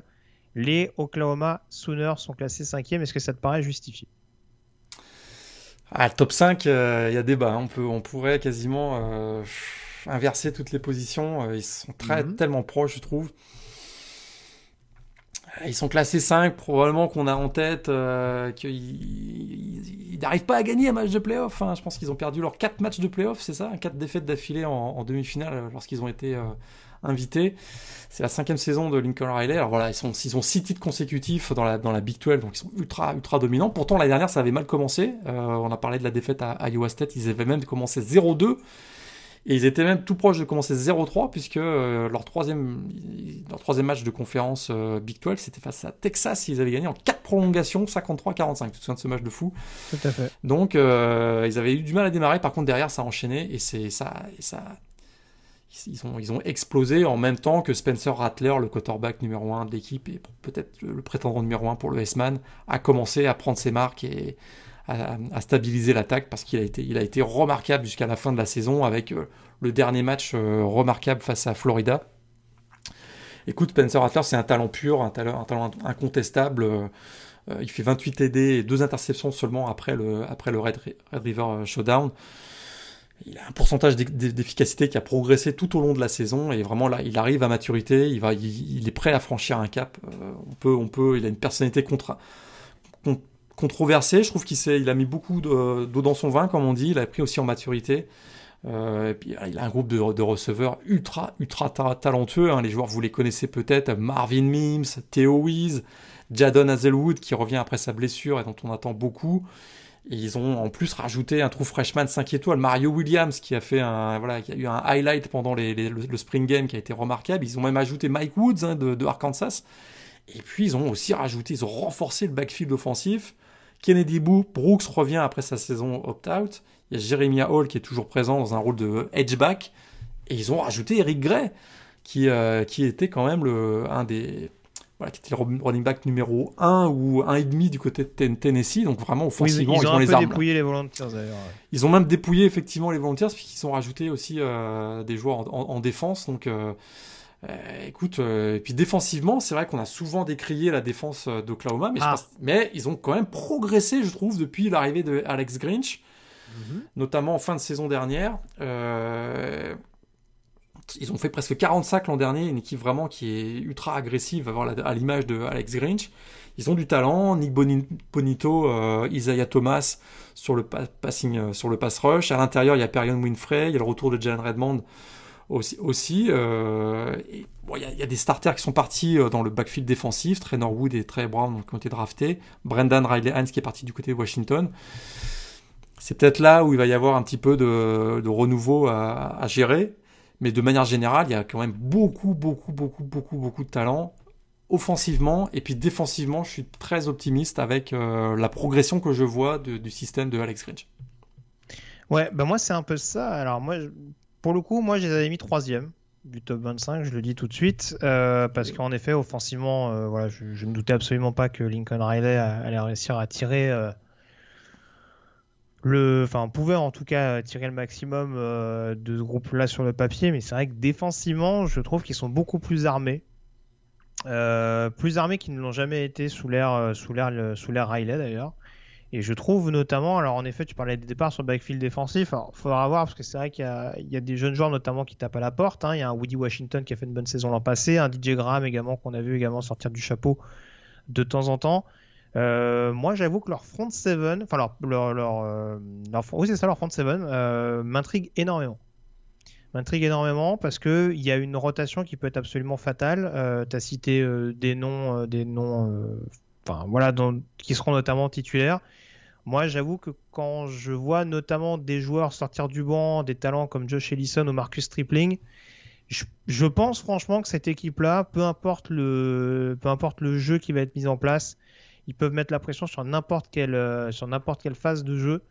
Et c'est là où je me dis que Oklahoma est peut-être plus forcément à prendre à la légère d'un point de vue défensif, comme ça pouvait être le cas il y a encore deux ou trois saisons.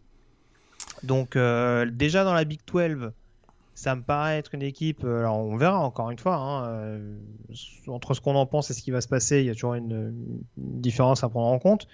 Mais déjà dans la Big 12, je pense qu'ils peuvent contrarier pas mal de pas mal d'attaques. Et ouais, je pense qu'ils ont largement le potentiel pour aller en playoff et pour y faire un bon parcours. Tout à fait. Ils ont, euh, ils ont rajouté des éléments intéressants. Wyatt Morris, on en a pas parlé tout à l'heure, l'ancien, l'ancienne star aussi 5 étoiles de Tennessee qui arrive pour stabiliser l'OL. Donc, euh, euh, ouais, ils sont effectivement, je te rejoins, défensivement, ils ont peut-être la meilleure défense qu'ils aient, qu'ils aient jamais eue depuis l'arrivée de Lincoln Riley grosse, grosse attaque, ça c'est sûr. S'ils se mettent à avoir une grosse défense, là ils peuvent, ils peuvent avoir de sérieuses ambitions dans les playoffs, effectivement.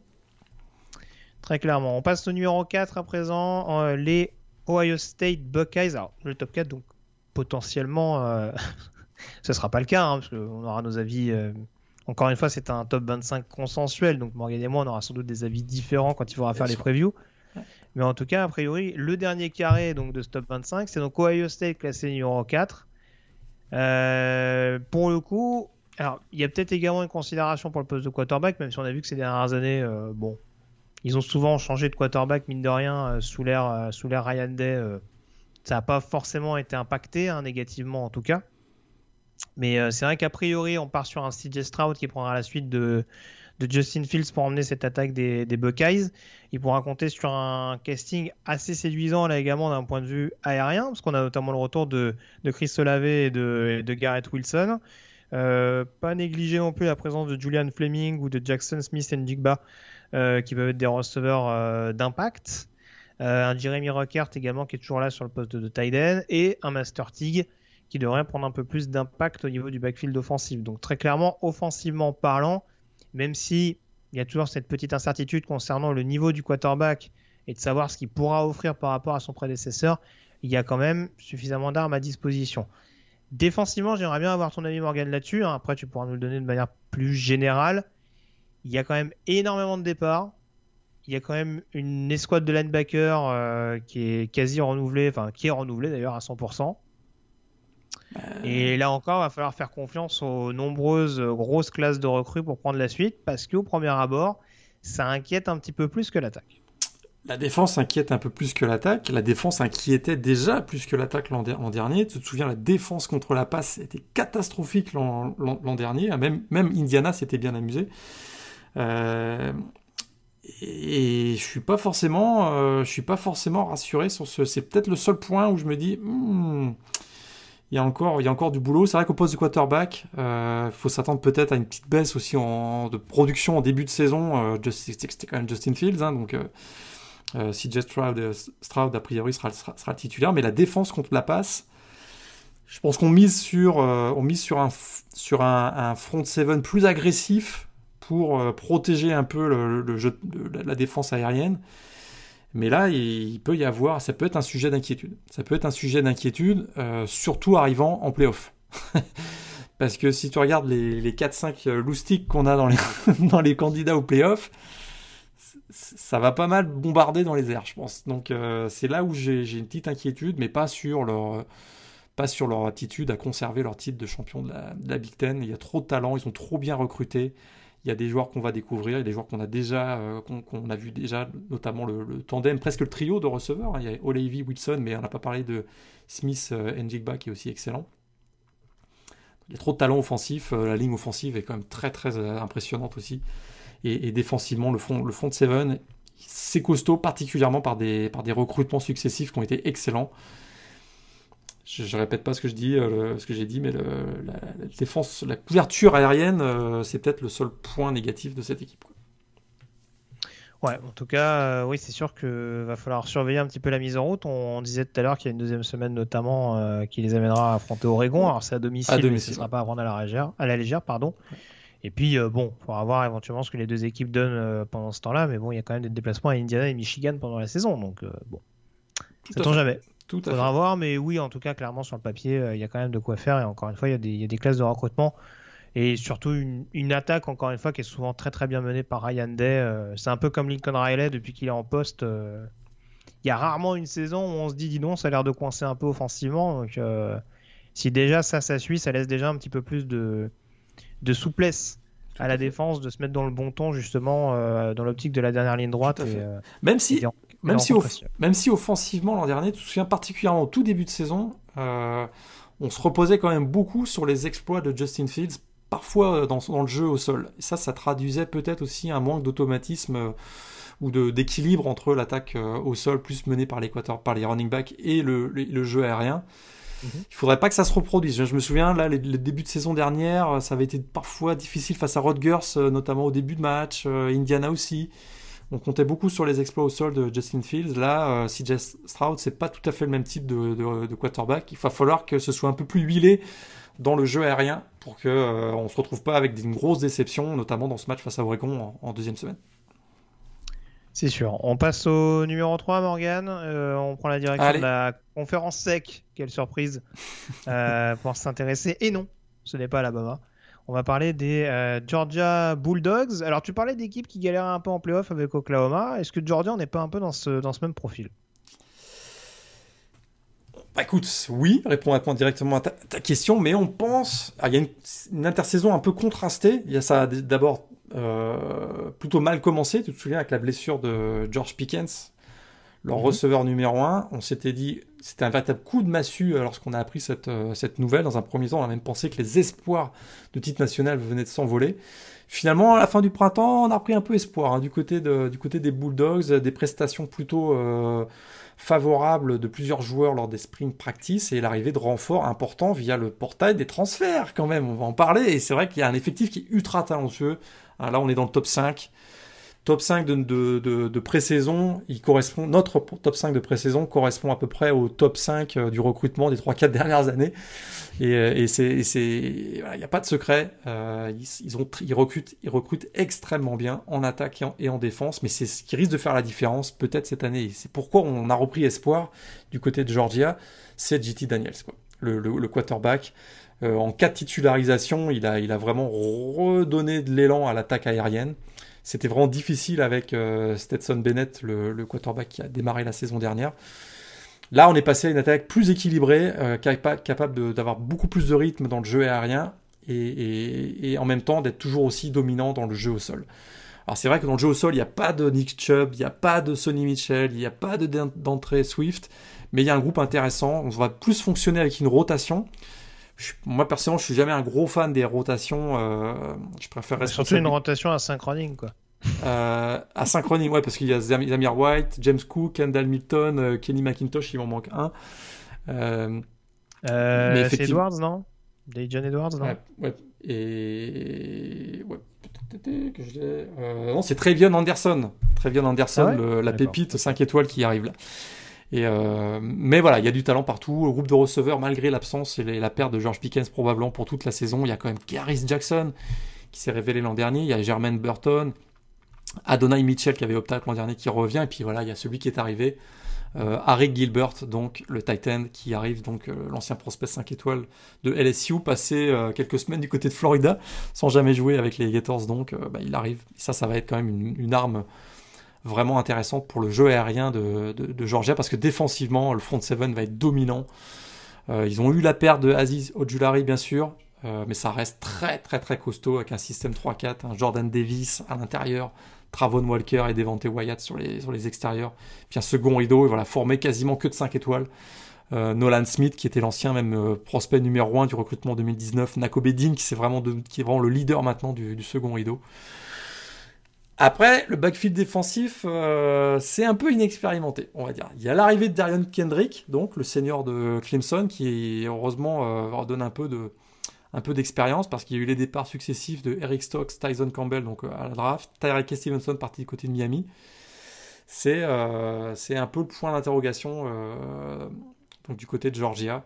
Mais ils ont très très bien recruté. Il y a l'arrivée de Taki Smith aussi de West Virginia. Donc bon. C'est une grosse, grosse, grosse machine, Georgia. Et ils ont su rajouter des éléments qui leur manquaient, notamment dans le jeu aérien avec Harry Gilbert. Et puis, ça va beaucoup dépendre de JT Daniels, à mon avis, la capacité de Georgia à faire tomber Alabama en finale de la SEC et d'aller jouer, euh, jouer le titre national. Ouais, on a presque envie de dire, comme chaque saison, euh, c'est sûr que là, en l'occurrence, euh, bon, ça sera sera pas dès la saison régulière, a priori.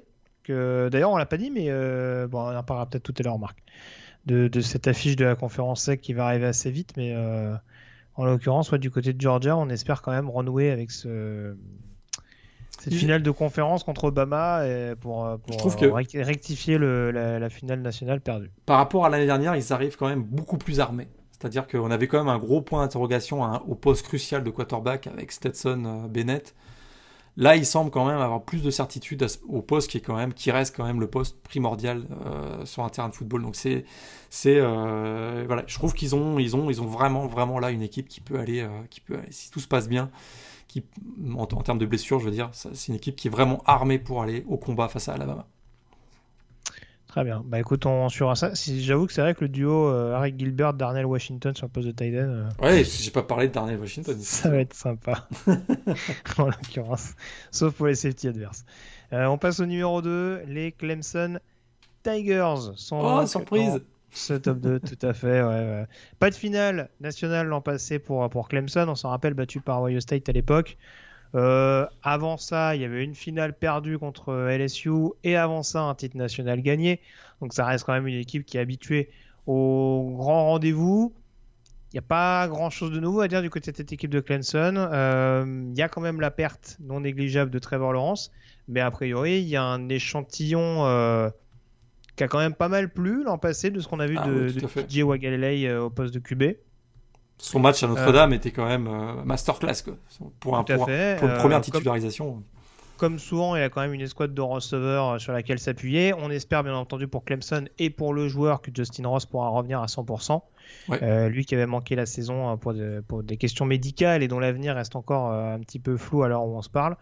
Et c'est vrai que pour compenser notamment les départs d'Amari Rogers ou de Cornell Powell, récupérer Justin Ross aux côtés DJ Evans, euh, aux côtés de Frank Latson, je vais sûrement en oublier d'autres.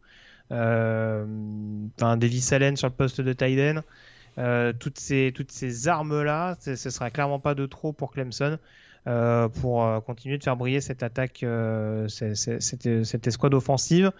Il y a la question de savoir qui va remplacer efficacement Travis Etienne. A priori, Lindsey Dixon est prévu pour, pour prendre, pleinement les clés de l'attaque, même s'il y a quelques petits freshmen hein, qui se sont invités pendant le, Spring Game euh, qui, pourraient, qui pourraient faire tourner les regards pendant le, début de la saison régulière. Euh, et puis ouais, en défense, euh, on va pas rappeler que bon, ils ont ils, ont recruté quelques mammouths l'an passé, hein, notamment Miles Murphy et Brian Breezy, qui ont déjà marqué les esprits. Donc très clairement, il y a quand même un groupe assez intéressant. Euh, un backfield défensif qui va gagner en maturité avec le besogneux euh, Nolan Turner et le le comment dire, j'allais dire le flamboyant, mais oui, en tout cas celui qui est capable de faire des catchs de folie, Andrew Booth. Donc euh, très clairement, il y a un groupe, comme toujours, sous l'air d'Abo Sweeney, très homogène et encore une fois capable de jouer des coups jusqu'au bout dans, dans l'optique du titre national. C'est essentiellement par leur capacité à, à recruter qui me rend confiant dans cette équipe de, de Clemson parce qu'ils ont quand même perdu des gros morceaux. Hein. Tu les as nommés Trevor Lawrence et euh, sur peut-être même plus Travis Etienne. C'est quand même des gros, ce sont quand même de, de, gros gros gros morceaux et ils démarrent pas la saison sans quand même euh, une petite incertitude. On a vu euh, DJ Wagalele a été très très bon face à Notre-Dame lorsqu'il a été titularisé. Poste de running back, euh, Dixon, c'est un, pas en arrière, quoi, je trouve. Ça reste solide. Il y, a des, il y a des, effectivement, il y a des jeunes qui arrivent, des, des, jeunes freshmen qui arrivent. Mais, euh, mais c'est plus la défense qui me rassure, en tout cas au, début de la saison. Euh, pour le coup d'envoi de la saison, euh, il y a un gros match pour démarrer la saison quand même.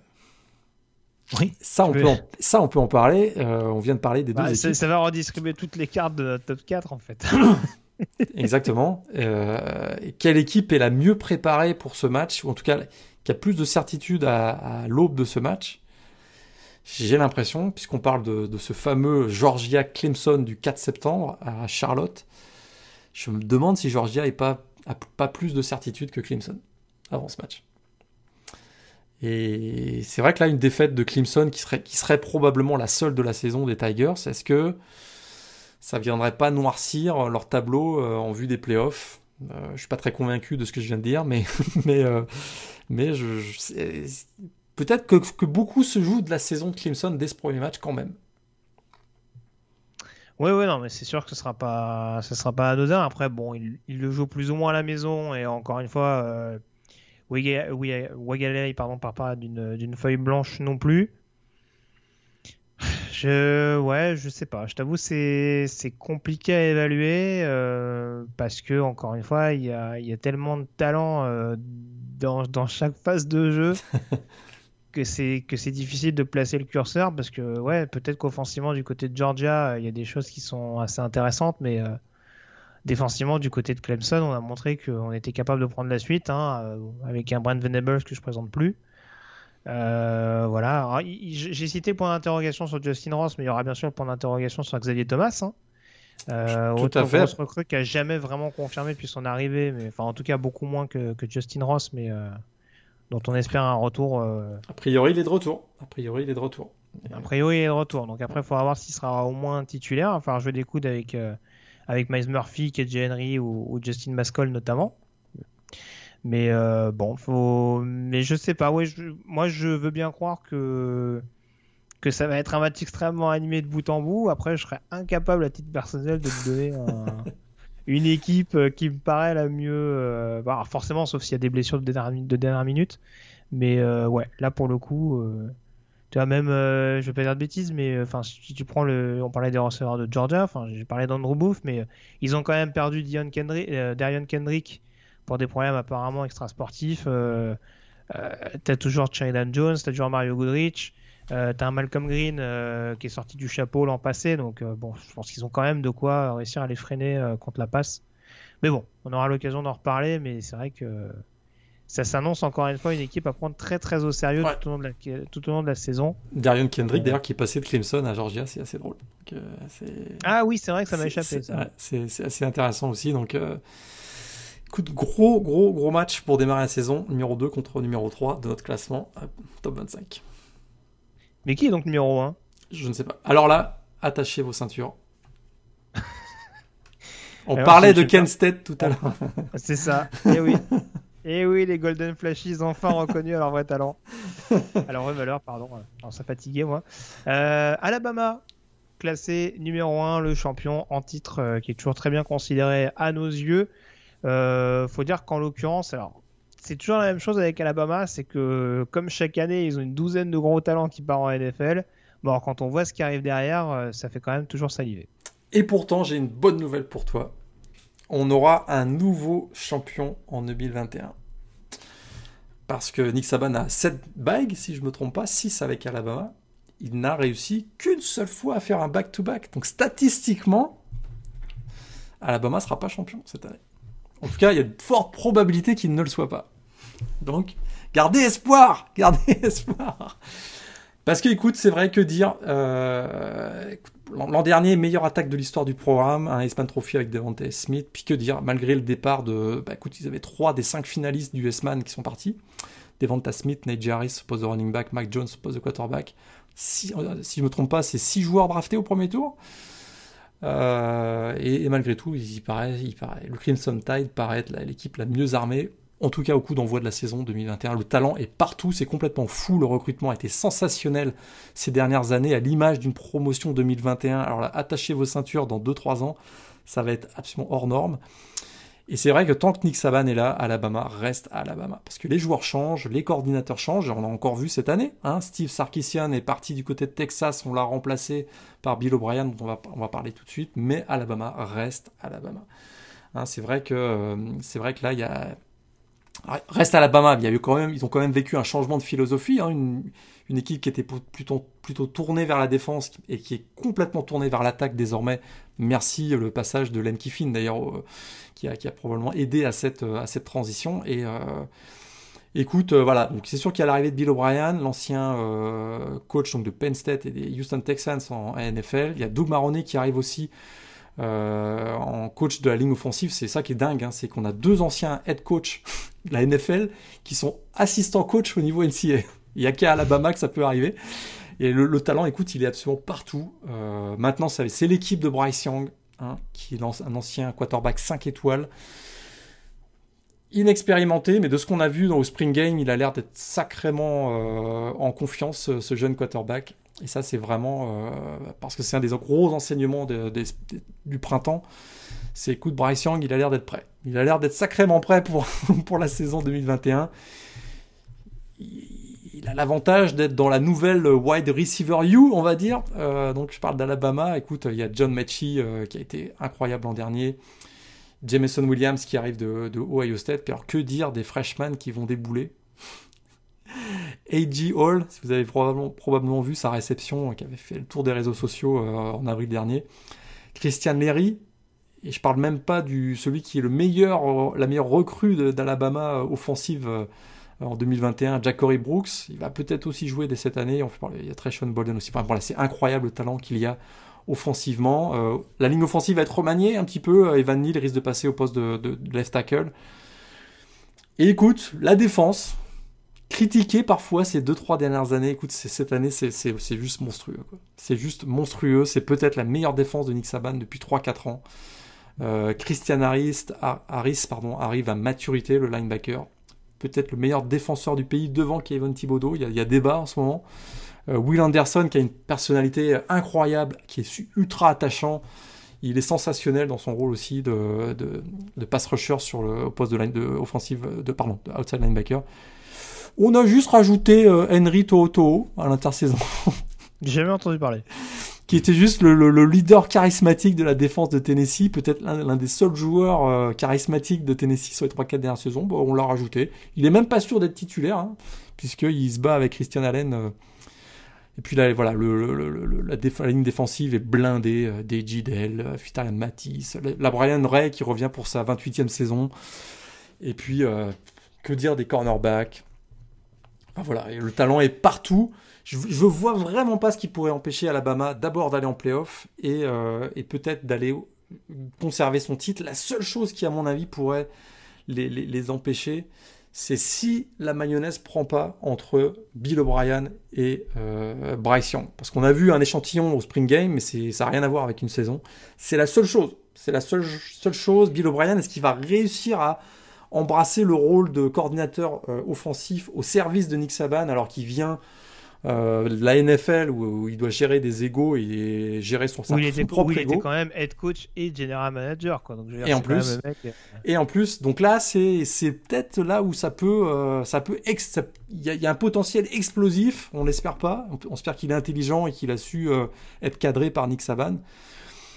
Mais sinon, je vois vraiment pas en termes de talent pur ce qui pourrait empêcher Alabama bah. de conserver au moins son titre de la SEC au moins, en, tout cas, ils se sont pas, ils se sont pas facilité la tâche et on va très vite savoir de quel bois ils se chauffent parce que on a parlé du match contre Miami en ouverture.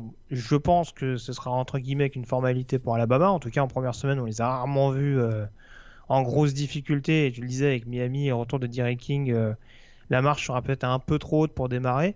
Mais ils vont quand même avoir des déplacements à Florida en troisième semaine. Ouais, et à Texas A&M aussi. à Texas A&M en sixième et ils terminent comme d'habitude avec l'Iron Bowl du côté d'Auburn. Pas évident. Euh, là, si on n'a pas un échantillon précis de ce qu'est capable de donner ce groupe, je pense ah, que là, euh, on ne l'aura jamais. Hein. S'ils finissent vaincu après un parcours comme ça, ouf, ça va être, ah ça va être compliqué. Ça va être compliqué. Après, pour le coup, c'est habituel. Hein. C'est vrai que quand on voit, il y, a plein de joueurs qui sont remplaçants dans cette équipe-là, qui pourraient être, euh, qui pourraient être des titulaires absolument, absolument partout. Enfin, tu parlais de la défense et le pass rush. Je pense qu'un Chris Braswell, par exemple, dont on attend de voir, hein, qui n'a pas eu beaucoup de voix au chapitre l'an passé, mais voilà, il se contente de quelques snaps derrière, notamment euh, Christopher Allen et, Will Anderson. Mais bon, je pense qu'il serait titulaire absolument partout. Et euh, oui, il y a d'autres positions. Enfin, la ligne offensive, le nombre de joueurs, euh, le nombre de freshmen qui vont arriver. Et à mon avis, il y en a sûrement un ou deux qui vont s'inviter assez vite haut dans la hiérarchie. Donc voilà, c'est, on découvre pas la capacité de Nick Saban non seulement à bien recruter, mais en plus à tirer le maximum de ses escouades. Euh, sans arrêt euh, se réinventer d'un point de vue coaching, ou en tout cas de donner une autre mentalité, une autre identité à, ses, à son programme. Donc euh, oui, très franchement, c'est difficile en l'occurrence avec ce cas de figure-là de pas les mettre numéro 1 de ce classement top 25. Ça aurait, été injurieux. ça aurait été injurieux. Oui, Franchement, ça, On, peut, on, peut, dire que Clemson a du talent avec un TJ Wagalele qui, qui a montré des choses voilà, qui, qui, promet un avenir, enfin qui permet un avenir prometteur éventuellement à Clemson. Une équipe de Georgia où en effet on s'est beaucoup renforcé comme chaque saison, notamment par le biais des transferts et des recrues. Mais voilà, je veux dire, Alabama, faut encore et toujours les déloger, faut encore et toujours les battre. Et ça arrive pas si souvent que ça en l'occurrence. Donc euh, c'est compliqué de pas les mettre numéro 1 de ce, classement. Euh. Mais ça ne garde... à l'orée de la campagne 2021. Ils n'ont fait, à l'époque de l'ère Nick Saban, ils ont fait qu'une seule fois un back-to-back, c'était 2011-2012. Euh, oui, je crois que c'est ça. C'est pas garanti. C'est pas garanti qu'ils soient champions. Ils partent avec euh, une très très grosse équipe, c'est sûr. Oui, tu t'en rappelles de 2012 d'ailleurs? Je ne vois pas de quoi tu parles. je ne vois pas de quoi tu, tu parles d'un 42-14, c'est ça que tu veux dire? Ah, peut-être, peut-être. Ah, c'était ah, Notre-Dame C'était Notre-Dame en finale, j'avais oublié. Pardon, tant pour moi. Avec la superbe saison de Mantai Tio en plus à l'époque. T'as vu, j'ai pas fait de blague. Merci encore, Morgane, en tout cas, d'avoir été en ma compagnie. On ne vous laisse pas de côté après euh, ces deux podcasts euh, top 25, puisqu'on va se projeter très rapidement sur les previews Yep. et à l'écrit sur le site Morgane et à l'oral avec des Exact. podcasts. C'est reparti. Voilà, on va, se lancer de plein pied durant cette période juillet-août euh, sur les principales problématiques. On, a déjà donné quelques clés sur pas mal de programmes importants qu'on a abordés dans ce top 25. Mais euh, voilà, la question, ça va être aussi de savoir clairement quelle hiérarchie va être imposée parce que c'est pas le tout de démarrer euh, avec une position avantageuse dans le top 25. Il faut aussi savoir si d'un point de vue calendrier, d'un point de vue dynamique, il y a des équipes qui peuvent éventuellement nous paraître aptes à déjouer les pronostics et à s'inviter en finale de conférence, voire pourquoi pas de disputer les playoffs. Euh, donc voilà, on se laisse l'occasion. Il y aura peut-être euh, au moins 5 podcasts pour, euh, Ouais, pour analyser tout ça euh, en détail, de manière exhaustive, comme on sait si bien le faire. Cette campagne 2021. Merci encore Morgan et on se retrouve très vite donc pour ce nouveau podcast Ball consacré à la saison 2021 à venir. D'ici là, passez une très bonne journée, une très bonne semaine avec plein de rencontres NCA au programme. Salut à tous. Salut à tous, on se revoit très vite.